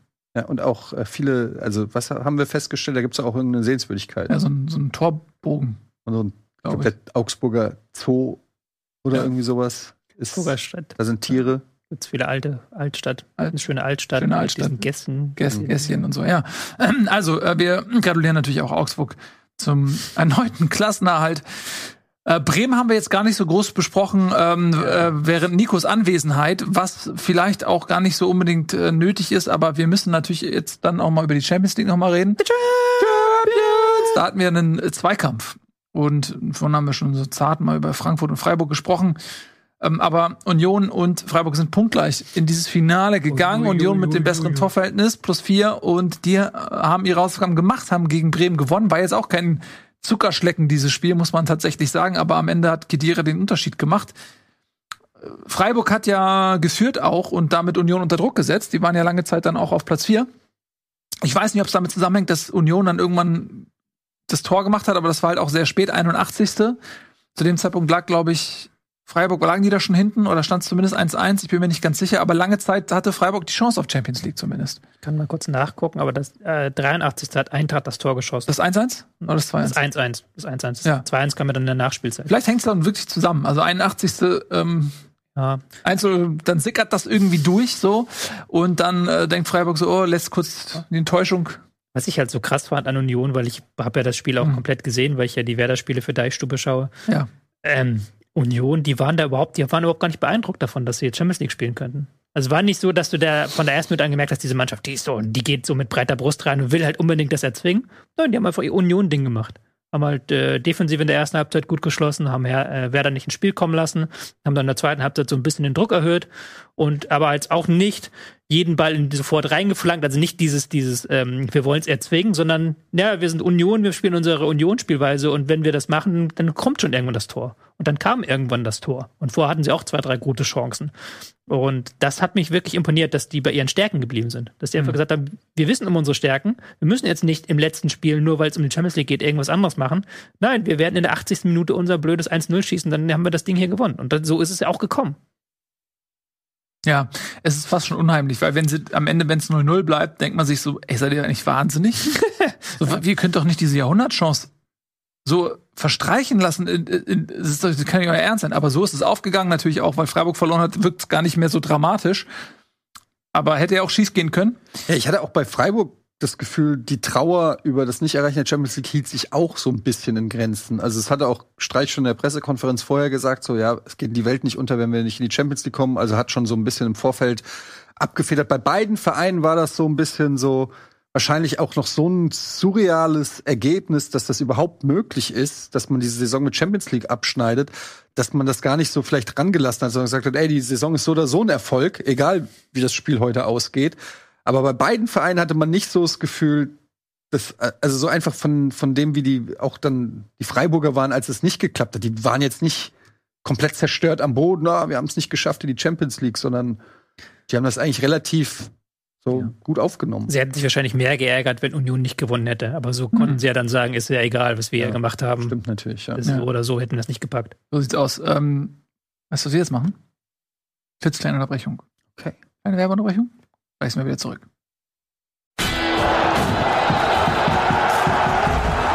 Herzlich willkommen zurück. Bundesliga, immer noch für euch da. Wir sprechen natürlich über den letzten Bundesligaspieltag und auch, was sonst noch so erwähnenswertes im Fußball passiert ist. Gerade waren wir bei Union, die machen Union-Sachen, ähm, holen damit die Champions League und ich finde, wir können da noch ein bisschen so bleiben und sollten da jetzt nicht zu schnell so unter dem Eindruck der dramatischen Ereignisse im Meister- und Abstiegskampf da mal äh, das jetzt ignorieren, was da jetzt eigentlich gerade passiert ist. Klar, wir haben noch eine Sendung, da werden wir noch mal so ein bisschen ausführlich die Saison ohne konkreten Spieltag Revue passieren lassen. Aber Union Berlin spielt tatsächlich Champions League. Das hat sich angekündigt. Sie waren die ganze Saison da oben mit drin. Man hat immer sich gefragt, okay, kommt da irgendwann mal der Einbruch? Die hatten auch irgendwie international äh, Doppelbelastung, ähnlich wie in Leverkusen oder so. Also die haben auch da sind natürlich früher rausgeflogen, aber waren auch haben auch viele Spiele abgeackert und so. Aber nein, sie haben es geschafft, haben sich durchgesetzt gegen ja eben Mannschaften wie Leverkusen, wie Frankfurt, wie Wolfsburg, die natürlich ganz andere Möglichkeiten und Ambitionen haben und haben es tatsächlich geschafft. Es ist sensationell. Ähm, für mich mit die größte Überraschung seit vielen, vielen Jahren. Union Berlin spielt Champions League. Wahnsinn. Ja, hast alles schon gesagt. Also es ist einfach unglaublich, was für eine Entwicklung dieser Verein äh, genommen hat. Und es ist noch krasser, wenn man sieht, dass äh, Hertha BSC absteigt, während Union Champions League spielt. Wenn man das Union vor vier, fünf Jahren gesagt hätte, die hätten einen für verrückt erklärt. Ähm, ich finde gut, was, was Urs Fischer gesagt hat, ist, dass man jetzt nicht verrückte Sachen machen sollte. Dass man jetzt nicht eigentlich so den Kader so planen kann, als ob man ein Champions League-Verein ist. Weil an dem Punkt ist Union nicht. Man kann das jetzt mitnehmen und man wird vielleicht jetzt den ein oder anderen Spieler kriegen, den man vorher so nicht gekriegt hat, also ein Regal höher vielleicht greifen, aber du kannst jetzt nicht deinen gesamten Etat und deine Gehalts, äh, äh, wie sagt man, ähm, dein, dein, die Gehaltsstruktur komplett über Bord werfen. Ähm, du musst jetzt ein gutes Fundament bauen für die Zukunft, dass du es vielleicht schaffst, als Union regelmäßig zu dem Kreis der Leute zu gehören oder der Mannschaften zu gehören, die um internationale Plätze mitspielen. Aber du kannst jetzt nicht sagen, wir sind jetzt ein Champions League Verein, wir bauen jetzt einen Champions League Kader und wir wollen nächstes Jahr auch wieder in die Champions League. Dafür da, so schnell geht's dann einfach doch nicht. Das haben andere Vereine auch gezeigt. Ähm, aber natürlich ist das jetzt erstmal überragend, wenn man sieht, wer weiß, was für Vereine an die alte Försterei kommen. Ja, wenn sie, also spielen sie dann wahrscheinlich Olympiastadion, ne? Oder? Ja, es ist noch nicht ganz ah, klar. Ja, okay. Also, also ich fände es ja eigentlich schöner, wenn es in der alten Försterei ist. Ich ja. verstehe natürlich, dass man das Maximum an Zuschauern dann mitnehmen will. Nee, das, darum geht's gar nicht. Äh, sie wollen schon zu Hause spielen, wenn es geht, aber äh, es gab ja diese Saison, Auflagen. war ja dieses Gibt es da Auflagen? Ja, es gab doch diese Saison, eigentlich sind doch keine Stehplätze erlaubt im Europapokal. Da gab es doch diese Saison das Testprogramm, ob de, und jetzt ist noch nicht ganz klar, ob das fortgeführt werden soll. Und wenn das fortgeführt werden soll, man noch ein paar andere Bedingungen dann vielleicht erfüllt bekommt, dann kann man zu Hause spielen. Aber natürlich kann man in der alten Försterei daraus kein Sitzplatzstadion machen. Das, äh, okay, aber unabhängig davon ist es für die Fans und für den Verein natürlich sensationell, wenn man sieht, was dann da für Vereine und Spiele kommen, auch die Auswärtsfahrten und so weiter. Das ist einfach äh, das haben sie sich verdient. Ich bin nicht der allergrößte Fan von der Spielweise von Union, aber wenn man eine ganze Saison lang unter den Top 5 ist, dann gibt es am Ende auch keine Diskussion, dann hat man sich verdient und dann haben es auch die anderen Vereine nicht hingekriegt, diese Nuss zu knacken. Ich wollte gerade sagen, das kann man ja wieder am letzten Spieltag gesehen. Äh, Werder ging es nur noch um eine Sache, Niklas Füllkrug den äh, Torschützenkönig mhm. zu, aufzulegen. Niklas Füllkrug hat in diesem Spiel null Schüsse weil Union ihn komplett aus dem Spiel genommen hat. Da sind keine Pässe hingekommen, der war immer zwei Leute bei ihm. Und das ist ja auch dann wiederum ein Zeichen, einerseits, dass Union da irgendwas besonders gut macht, aber dass den anderen Vereinen es eben auch nicht gelingt, diese Stärke von Union wegzunehmen. Klar muss man jetzt nicht gerade mit Werder argumentieren, die Aufsteiger sind, aber da waren auch andere Teams dabei, die es eben nicht geschafft haben. Und wenn du guckst, es hat kein einziges Team an der alten Försterei gewinnen können. Also kein Team ist dahin gereist und hat gewonnen. Und dann weißt du auch, wieso diese Mannschaft da in der Champions League steht und eben Leverkusen, Frankfurt, Wolfsburg nicht. Mhm. Wahnsinn. Also ich würde mich auch freuen, wenn sie es in der alten Försterei austragen dürfen. Das würde einfach zur Geschichte gehören, weil ja, das fühlt sich nicht richtig an, wenn Union dann im Olympiastadion seine Champions League Spieler, das würde das dem Ganzen auch so die Besonderheit nehmen. Denn es, das Olympiastadion ist, ist ein Champions League Stadion, das Finale fand da mal vor ein paar Jahren sogar statt. So, dann laufen sie da auf. Das ist was ganz anderes, auch wenn Real Madrid oder wer auch immer dann äh, ins Olympiastadion kommt, das kennen die alles. Das ist nichts Besonderes. Da verlierst du auch an sportlicher Stärke. Klar wird das Stadion trotzdem wahrscheinlich voll sein, es wird beeindruckend sein. Ähm, aber es ist einfach was viel Geileres, wenn, wenn die Mannschaft dann gezwungen wird, ähm, da in die alte Försterei zu gehen und dann die Anzeigetafel, auch wenn es noch ein bisschen jetzt kitschig ist, da fast schon mit ihrer Anzeigetafel und so, aber trotzdem wäre das irgendwie geil. Das gehört zur Geschichte dazu. Ich würde ich würd mich freuen, wenn das irgendwie klappen könnte, Champions League in der alten Försterei. Tatsächlich, ich habe es gerade mal nachgeguckt, Platz drei in der Heimtabelle hinter Leipzig und Dortmund. 39 Punkte hat Union zu Hause geholt. Aber auch das einzige Team, wie gesagt, das nicht zu Hause verloren hat. Krass, ja. Tatsächlich. Ja. Elf Siege, sechs Unentschieden.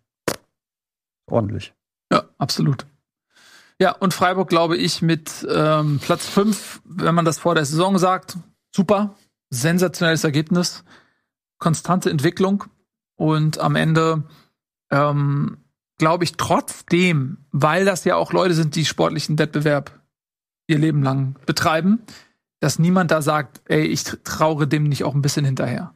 Das ähm, bei allem Respekt vor der Leistung, so kurz davor, Champions League zu spielen, ein bisschen weh tut das auch. Du weißt vor allen Dingen nicht, wann die Chance wiederkommt. Ja. Also gerade als Freiburg, da ist ja jedes Jahr immer wieder die Frage, schaffst du es da oben zu bleiben? Bist ja auch immer ein Stück weit abhängig davon, dass andere Vereine eben nicht an ihrem Limit arbeiten, dass andere Vereine eben diese Durchstrecken haben, wie Leverkusen eben in der Hinrunde oder Frankfurt jetzt in der Rückrunde.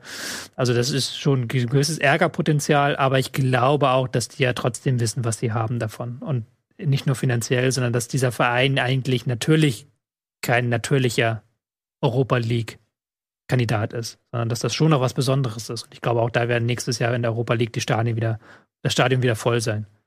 Ja, doch, auf jeden Fall. Also so arrogant ist man, glaube ich, nicht in Freiburg, dass man nicht mehr zur Euroleague geht. Ja, ja. Also das glaube ich schon, dass da wird auch ähm, Stimmung sein und die werden Bock haben auf den Wettbewerb. Aus Freiburger Sicht ist das jetzt ja auch trotzdem natürlich noch echt eine, eine feine Sache. Ja, aber ähm, eben nicht die Champions League, trotzdem glaube ich eine positive Note und äh, alles andere haben wir im Prinzip besprochen. Frankfurt können wir noch ein bisschen drüber reden, die gegen Freiburg jetzt gewonnen haben.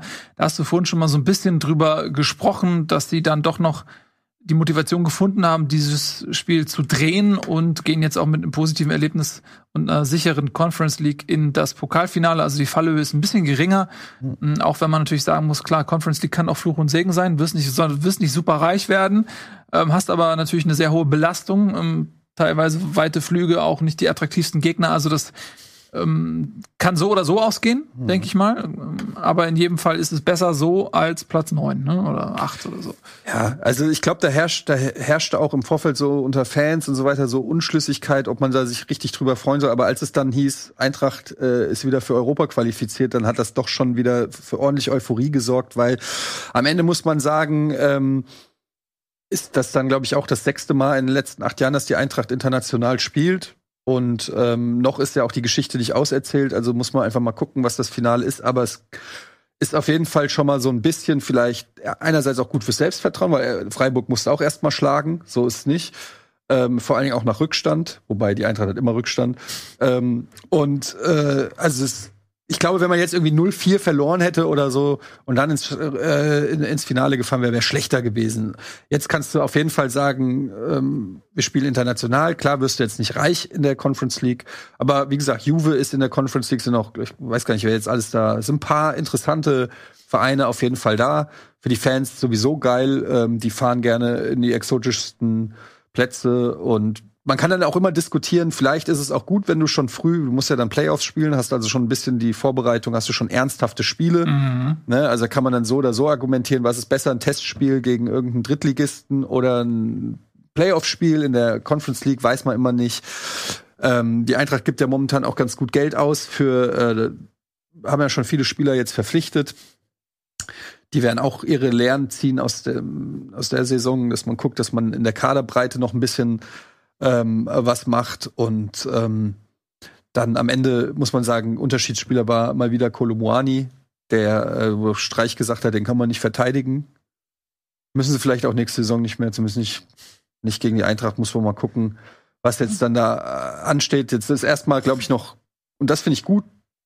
Wir haben ja, die haben ja zum Beispiel auch Hugo Larsen verpflichtet, der als ein Riesentalent gilt, ähm, dass man jetzt irgendwie sagt, okay, alles weitere jetzt so äh, wird erstmal ausgeklammert. Bis Samstag gibt jetzt auch kein Spieler mehr Abgänge bekannt oder so.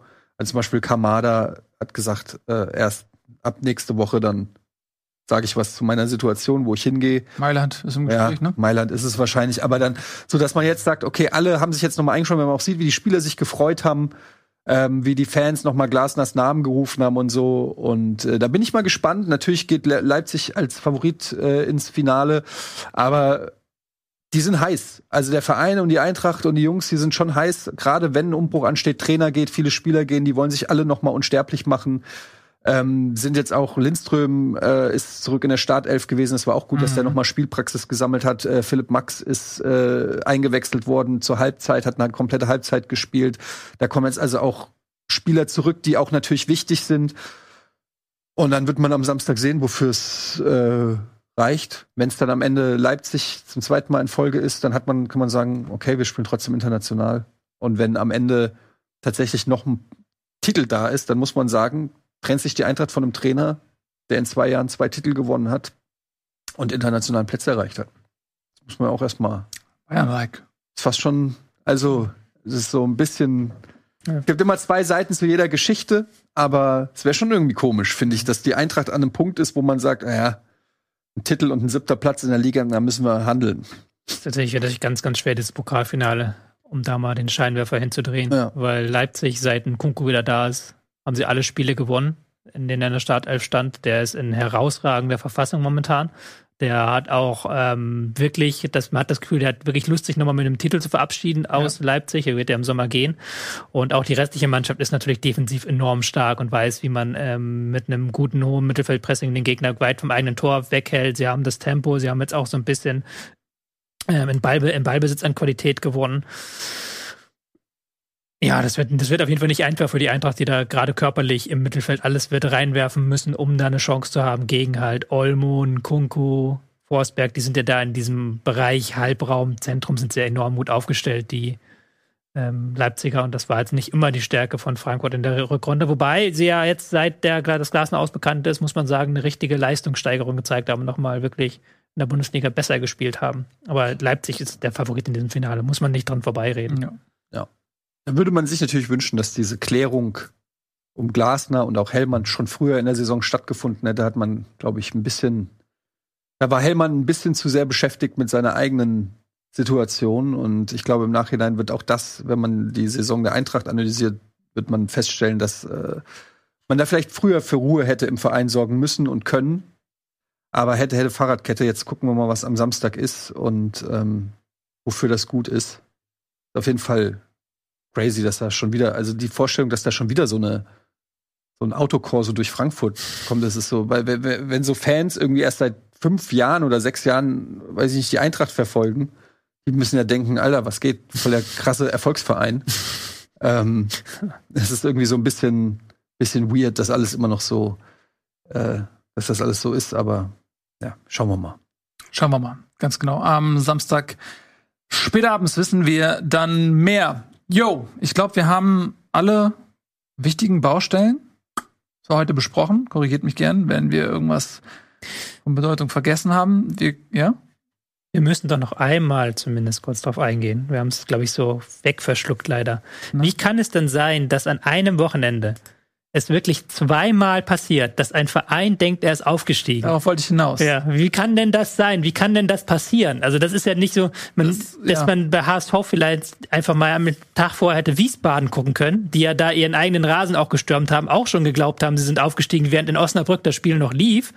Und dann am nächsten Tag passiert exakt dasselbe, Aber- mit Hilfe des Stadionsprechers noch, der dann irgendwie erklärt, herzlichen Glückwunsch zum Aufstieg, obwohl da parallel noch ein Spiel läuft. Wie kann das dann im 21. Jahrhundert passieren? Ist das ein Zeichen dafür, dass Deutschland wirklich digital so am Arsch ist? Wie? Wie? Erklärt mir das doch mal. Erklärt mir das. Wir leben ja, aber nicht im du in 17. der Jahrhundert. 90, also ich weiß, so wie ich das mitkriege, ist das ja schon, ist der, gab es den Platzsturm ja innerhalb der Nachspielzeit schon. Also Oh. während die Nachspielzeit in, in äh, Regensburg war. In Regensburg lief das Spiel noch in Sandhausen. Genau, aber das war schon die Nachspielzeit in Regensburg. Ja, also es war so. Die, äh, der Schiedsrichter hat in Regensburg elf Minuten nachspielen lassen. Äh, in, ja, in Regensburg. Elf Minuten nachspielen lassen. Und das Spiel in Hamburg, die hatten zeitweise Internet und ähm, haben mitbekommen, dass Regensburg führt. 1-0, 2-0 war auch noch, sickerte auch noch durch. Bei dem 2-1 bin ich mir nicht mehr sicher. Und dann ist das Re äh, Internet irgendwann halt einfach kollabiert, wie es oft in Stadien ist. Aber selbst so in Metropolen wie Hamburg ist das der Fall, dass im Volksparkstadion du kein Internet hast teilweise. Und äh, in, äh, in Regensburg, wo dann auf einmal auch 10.000 Hamburger noch dabei waren, ähm, da ist das einfach dann irgendwann zusammengebrochen. So, und dann ist das Spiel in Hamburg vorbei, du gewinnst. Dein letzter Stand war vielleicht irgendwie Regensburg führt 2-0, 2-1, was auch immer. Und dann 2-1. Das 2-1 ist ja relativ früh ist gefallen. noch ja. reingekommen. So. Und dann äh, werden die Tore geöffnet und der Stadionsprecher hat mehrfach gratuliert. Also er hat im Spiel schon gesagt, so ja Leute, äh, wir freuen uns mit euch und äh, feiert in Ruhe und äh, bitte lasst uns erst die Heimmannschaft verabschieden. Wir lassen euch auf den Platz rauf und so weiter. Also da, da wurde schon alles in Vorbereitung geredet und dann hat der Stadionsprecher auch irgendwie, der hat gratuliert und stell dir vor, du bist komplett emotional im Ausnahmezustand und du weißt nicht, was ist los und der Stadionsprecher als eine Instanz, wo du sagst, okay, der hat das ja alles vorliegen, die blenden ja auch Ergebnisse ein, der gratuliert dir zum Aufstieg, dann lässt du ja irgendwann mal was zu und denkst, okay, das muss stimmen. und dann, und dann siehst du andere Leute und siehst, okay, warte, die freuen sich auch, ja klar, und dann schaukelt sich das hoch. Da kann man niemandem einen Vorwurf machen, dass du in so einer Situation ähm, nicht sagst, nee, warte, warte, warte, ich muss erst mein Internet, muss ich erst aktualisieren, bevor ich irgendwas ja glaube. auch. Die gibt's ja auch immer. Es gibt dann immer noch Leute, sagen, die, äh, aber wenn dann erstmal so eine Kettenreaktion ausgelöst wird, du kannst es ja nicht mehr kontrollieren. Da gibt's immer noch die Leute, die sagen, warte mal, es ist noch nicht um, aber die Leute feiern schon. Und du darfst ja nicht vergessen, wie viele Leute haben, also wenn du hörst, da ist Nachspielzeit und die müssen zwei Tore schießen. Ja, aber das, genau dasselbe ist doch am Tag zuvor passiert. Es ist ja nicht so, dass das jetzt seit Jahrzehnten nicht mehr passiert ist, sondern am Tag davor ist doch exakt dasselbe passiert. Ja, aber es da geht ja war nicht- auch Nachspielzeit. Ja. Osnabrück Ja, musste es ist zwei Tore schießen. auch wenn es am Tag und sie davor passiert ist, getan. ist es ja trotzdem Ja, aber dann eine musst du doch- Seltenheit. Ja, aber es ist doch dann zumindest ein ähm, Recency Bias muss doch da drin sein. Okay, das ist gestern erst Ey, passiert, Tobi, das kann du heute wieder passieren. weil du da ja, ich weiß es involviert nicht. bist. Ja, aber wenn, sorry, schon. nach, nach, nach der Geschichte, die der HSV hat, ähm, und dann stehst du da auf einem Platz und dir sagt der Stadionsprecher, das, Das ist das herzlichen Argument, Glückwunsch zum zählen. Aufstieg. Ja, ja, sorry, Ja. dass da Leute diese Emotionen dann auch mal ausleben und annehmen, nachdem dir das von so einer Instanz gesagt wird, das ist absolut verständlich. Und die Leute, die jetzt ankommen und da irgendeine Form von Häme ähm, ausgraben wollen und über den Verein kippen wollen, weil sie, weil sie aus Gewohnheit mal wieder irgendwas gefunden haben, wo sie sagen, haha, wie dumm ist der HSV. Ja, sorry, das kann ich, dann seid ihr einfach Assis, äh, weil wer, der ist doch so, wer in so einer Situation jetzt allen Ernstes den Fans, die sich gefreut haben, irgendwie was, äh, eine Dummheit unterstellen, ist einfach ein Asi. Äh, das, das hätte jedem so gehen können, ähm, wenn, wenn du kein Internet hast und der Stadionsprecher äh, dir gratuliert, sorry, dass sich da Leute gefreut haben, ist einfach albern, da jetzt irgend, irgendwas draus ziehen zu wollen. Ähm, das ist einfach dumm gelaufen und Pech. Ähm, mehr nicht, Punkt. Und da jetzt irgendwas rein zu interpretieren, ist einfach fies. Das ist einfach, die Freude an der Häme ist größer als, als Nein. die realistische Betrachtung. Ist auch gar nicht jetzt der Situation. Vorwurf an die HSV-Fans, sondern auch dann die Frage, wie kann denn der Stadionsprecher das durchsagen, Ja. wenn er es gar nicht weiß? Wie Genau. kann denn überhaupt, wieso bricht immer das Internet zusammen in deutschen Stadien? Habe ich im Ausland noch nicht erlebt, so in dieser Form. Ja, Deutschland. Äh, Deutschland eben. Und dass da halt niemand irgendwie ein Transistorradio oder ein, äh, Transistorradio. Ja, Ja, aber aber hatten die früher hatten die Leute das. Ja, ja. so. Hatten sie, standen sie so in der Kurve und haben alle gehört. Ja. Aber nochmal, also das ist für mich, wer da jetzt Häme ausgießt, ist Ja. sorry. Also da hast du einfach Trotzdem. ein eigenes charakterliches Problem. trotzdem Ähm, sehr brutal. genau, sehr brutal. Äh, das macht das noch umso schlimmer und äh, ich will mich nicht wiederholen ähm, und ähm, über wir über über den HSV reden. Es tut Am. Ende kackt die Katze. Am ja, und sie kackt sehr viel meistens, weil sie Tiere sind, die einfach das in sich Sehr haben. viel kacken, ja. Genau. So, und äh, Osnabrück, gratulieren wir zum Aufstieg. Du hast es jetzt natürlich eher so in einem ge- allgemeinen Kontext von wegen sich zu früh freuen präsentiert, aber in der dritten Liga hatten wir ja wirklich dann die Situation, Ja. dass Wien Wiesbaden als äh, Tabellendritter direkt aufgestiegen war, weil SC Freiburg als Zweiter nicht aufsteigen kann, weil es eben eine zweite Mannschaft ist und die dürfen nicht zweite Liga spielen. Äh, Elversberg war zuvor schon sicher durch und dann sah es eben bis in die, was ich 94. Minute so aus, als wenn mh, Wien Wiesbaden das schafft. Osnabrück schießt in der Nachspielzeit zwei Tore, geht hoch. Wien Wiesbaden muss in die Relegation. Exakt die gleiche Situation im Prinzip wie beim HSV. Und ähm, auch Saarbrücken muss man an der Stelle erwähnen, weil die waren dann bis dahin auf dem, auf, also auf dem Relegationsplatz und die sind dann komplett rausgefallen. Also auch für Saarbrücken ist das ein Nackenschlag gewesen. Mm, Aber kurios. Also sowohl die dritte Liga als auch die zweite, als auch die erste Liga hat, was Spannung angeht, geliefert. Ist ja nochmal eine doppelte Sensation, weil Osnabrück ist ja auch so miserabel in die Saison gestartet und dann mit Tobi Schweinsteiger kam dieser, Mhm. ähm, dieser Durchbruch eigentlich und die haben jetzt ja zuletzt wirklich jedes Spiel gewonnen und haben sich überhaupt nur so nochmal rangerobbt an diesen, an diesen Aufstieg und dann eben, das ist dann in der, was weiß ich nicht, wie viele Minute noch das Tor schießen, das passt zur Saison. Es war halt ein äh, schönes Finale für diese Osnabrücker Saison. So sieht's aus. Schönes Finale auch für diese Sendung. Ja, finde ich. Ja. Aber es ist noch nicht das Finale dieser Staffel. Nee, denn wir sehen uns natürlich in der nächsten Woche nochmal. Wir haben einiges aufzuarbeiten. Das Pokalfinale wartet noch darauf, wollen wir sprechen, äh, darüber wollen wir sprechen. Die Relegation wird ähm, am Montagabend ihr Rückspiel Wir werden sehen. schön feiern in der Sendung beide zusammen, ne? Du den Aufstieg, ich den Pokal. Dir ist klar, dass die Sendung vor der Relegation ist, ne? Oder? Das? Rückspiel ist noch danach, ja. Ja. Wann ist das Rückspiel? Am Montagabend, Wann ist die Sendung? Montag früh. Montag früh. Nicht clever. ging leider nicht anders, aber da können wir dann nochmal vorausblicken. Und vor allen Dingen, wir müssen ja auch noch uns wirklich unseren Prognosen stellen. Das gut. ist dieses Jahr wirklich brutal. Das Meist- ist Meister dieses haben wir Jahr richtig getippt, wirklich, der albern, das ist ja. dieses Jahr wirklich brutal. Wir hatten ja Ich gerade schon so die oft meine Abstiegs Meinung gewechselt, da Das wird schon irgendwo ein Treffer dabei gewesen. Da war die Das Abstiegsprognose. Safe-Game. Irgend- Lade Ja, wirklich irgendeins. so. Sagen wir mal so, die Abstiegsprognose, die war noch gut, sagen wir es mal so. Ja. Die war schon scheiße dieses Jahr, Ja. aber Na ja, gut. da müssen wir uns stellen. Müssen So, wir uns stellen. ihr müsst euch natürlich euren eigenen Prognosen stellen. Macht das mit uns zusammen. Seid tapfer und blickt der Wahrheit ins Gesicht. Wir sehen uns dann nächste Woche Montag ähm, zur, wie gesagt, Besprechung der Saison und des Pokalfinales und des ersten Relegationsspieles. Bis dahin Boah, freuen wir uns natürlich wie immer über reichhaltige Kommentare, ähm, euer Fazit der Saison. Und dann, äh, ja, ein letztes Mal nächste Woche. Bis dahin, macht's gut, tschüss und auf Wiedersehen. Eintracht.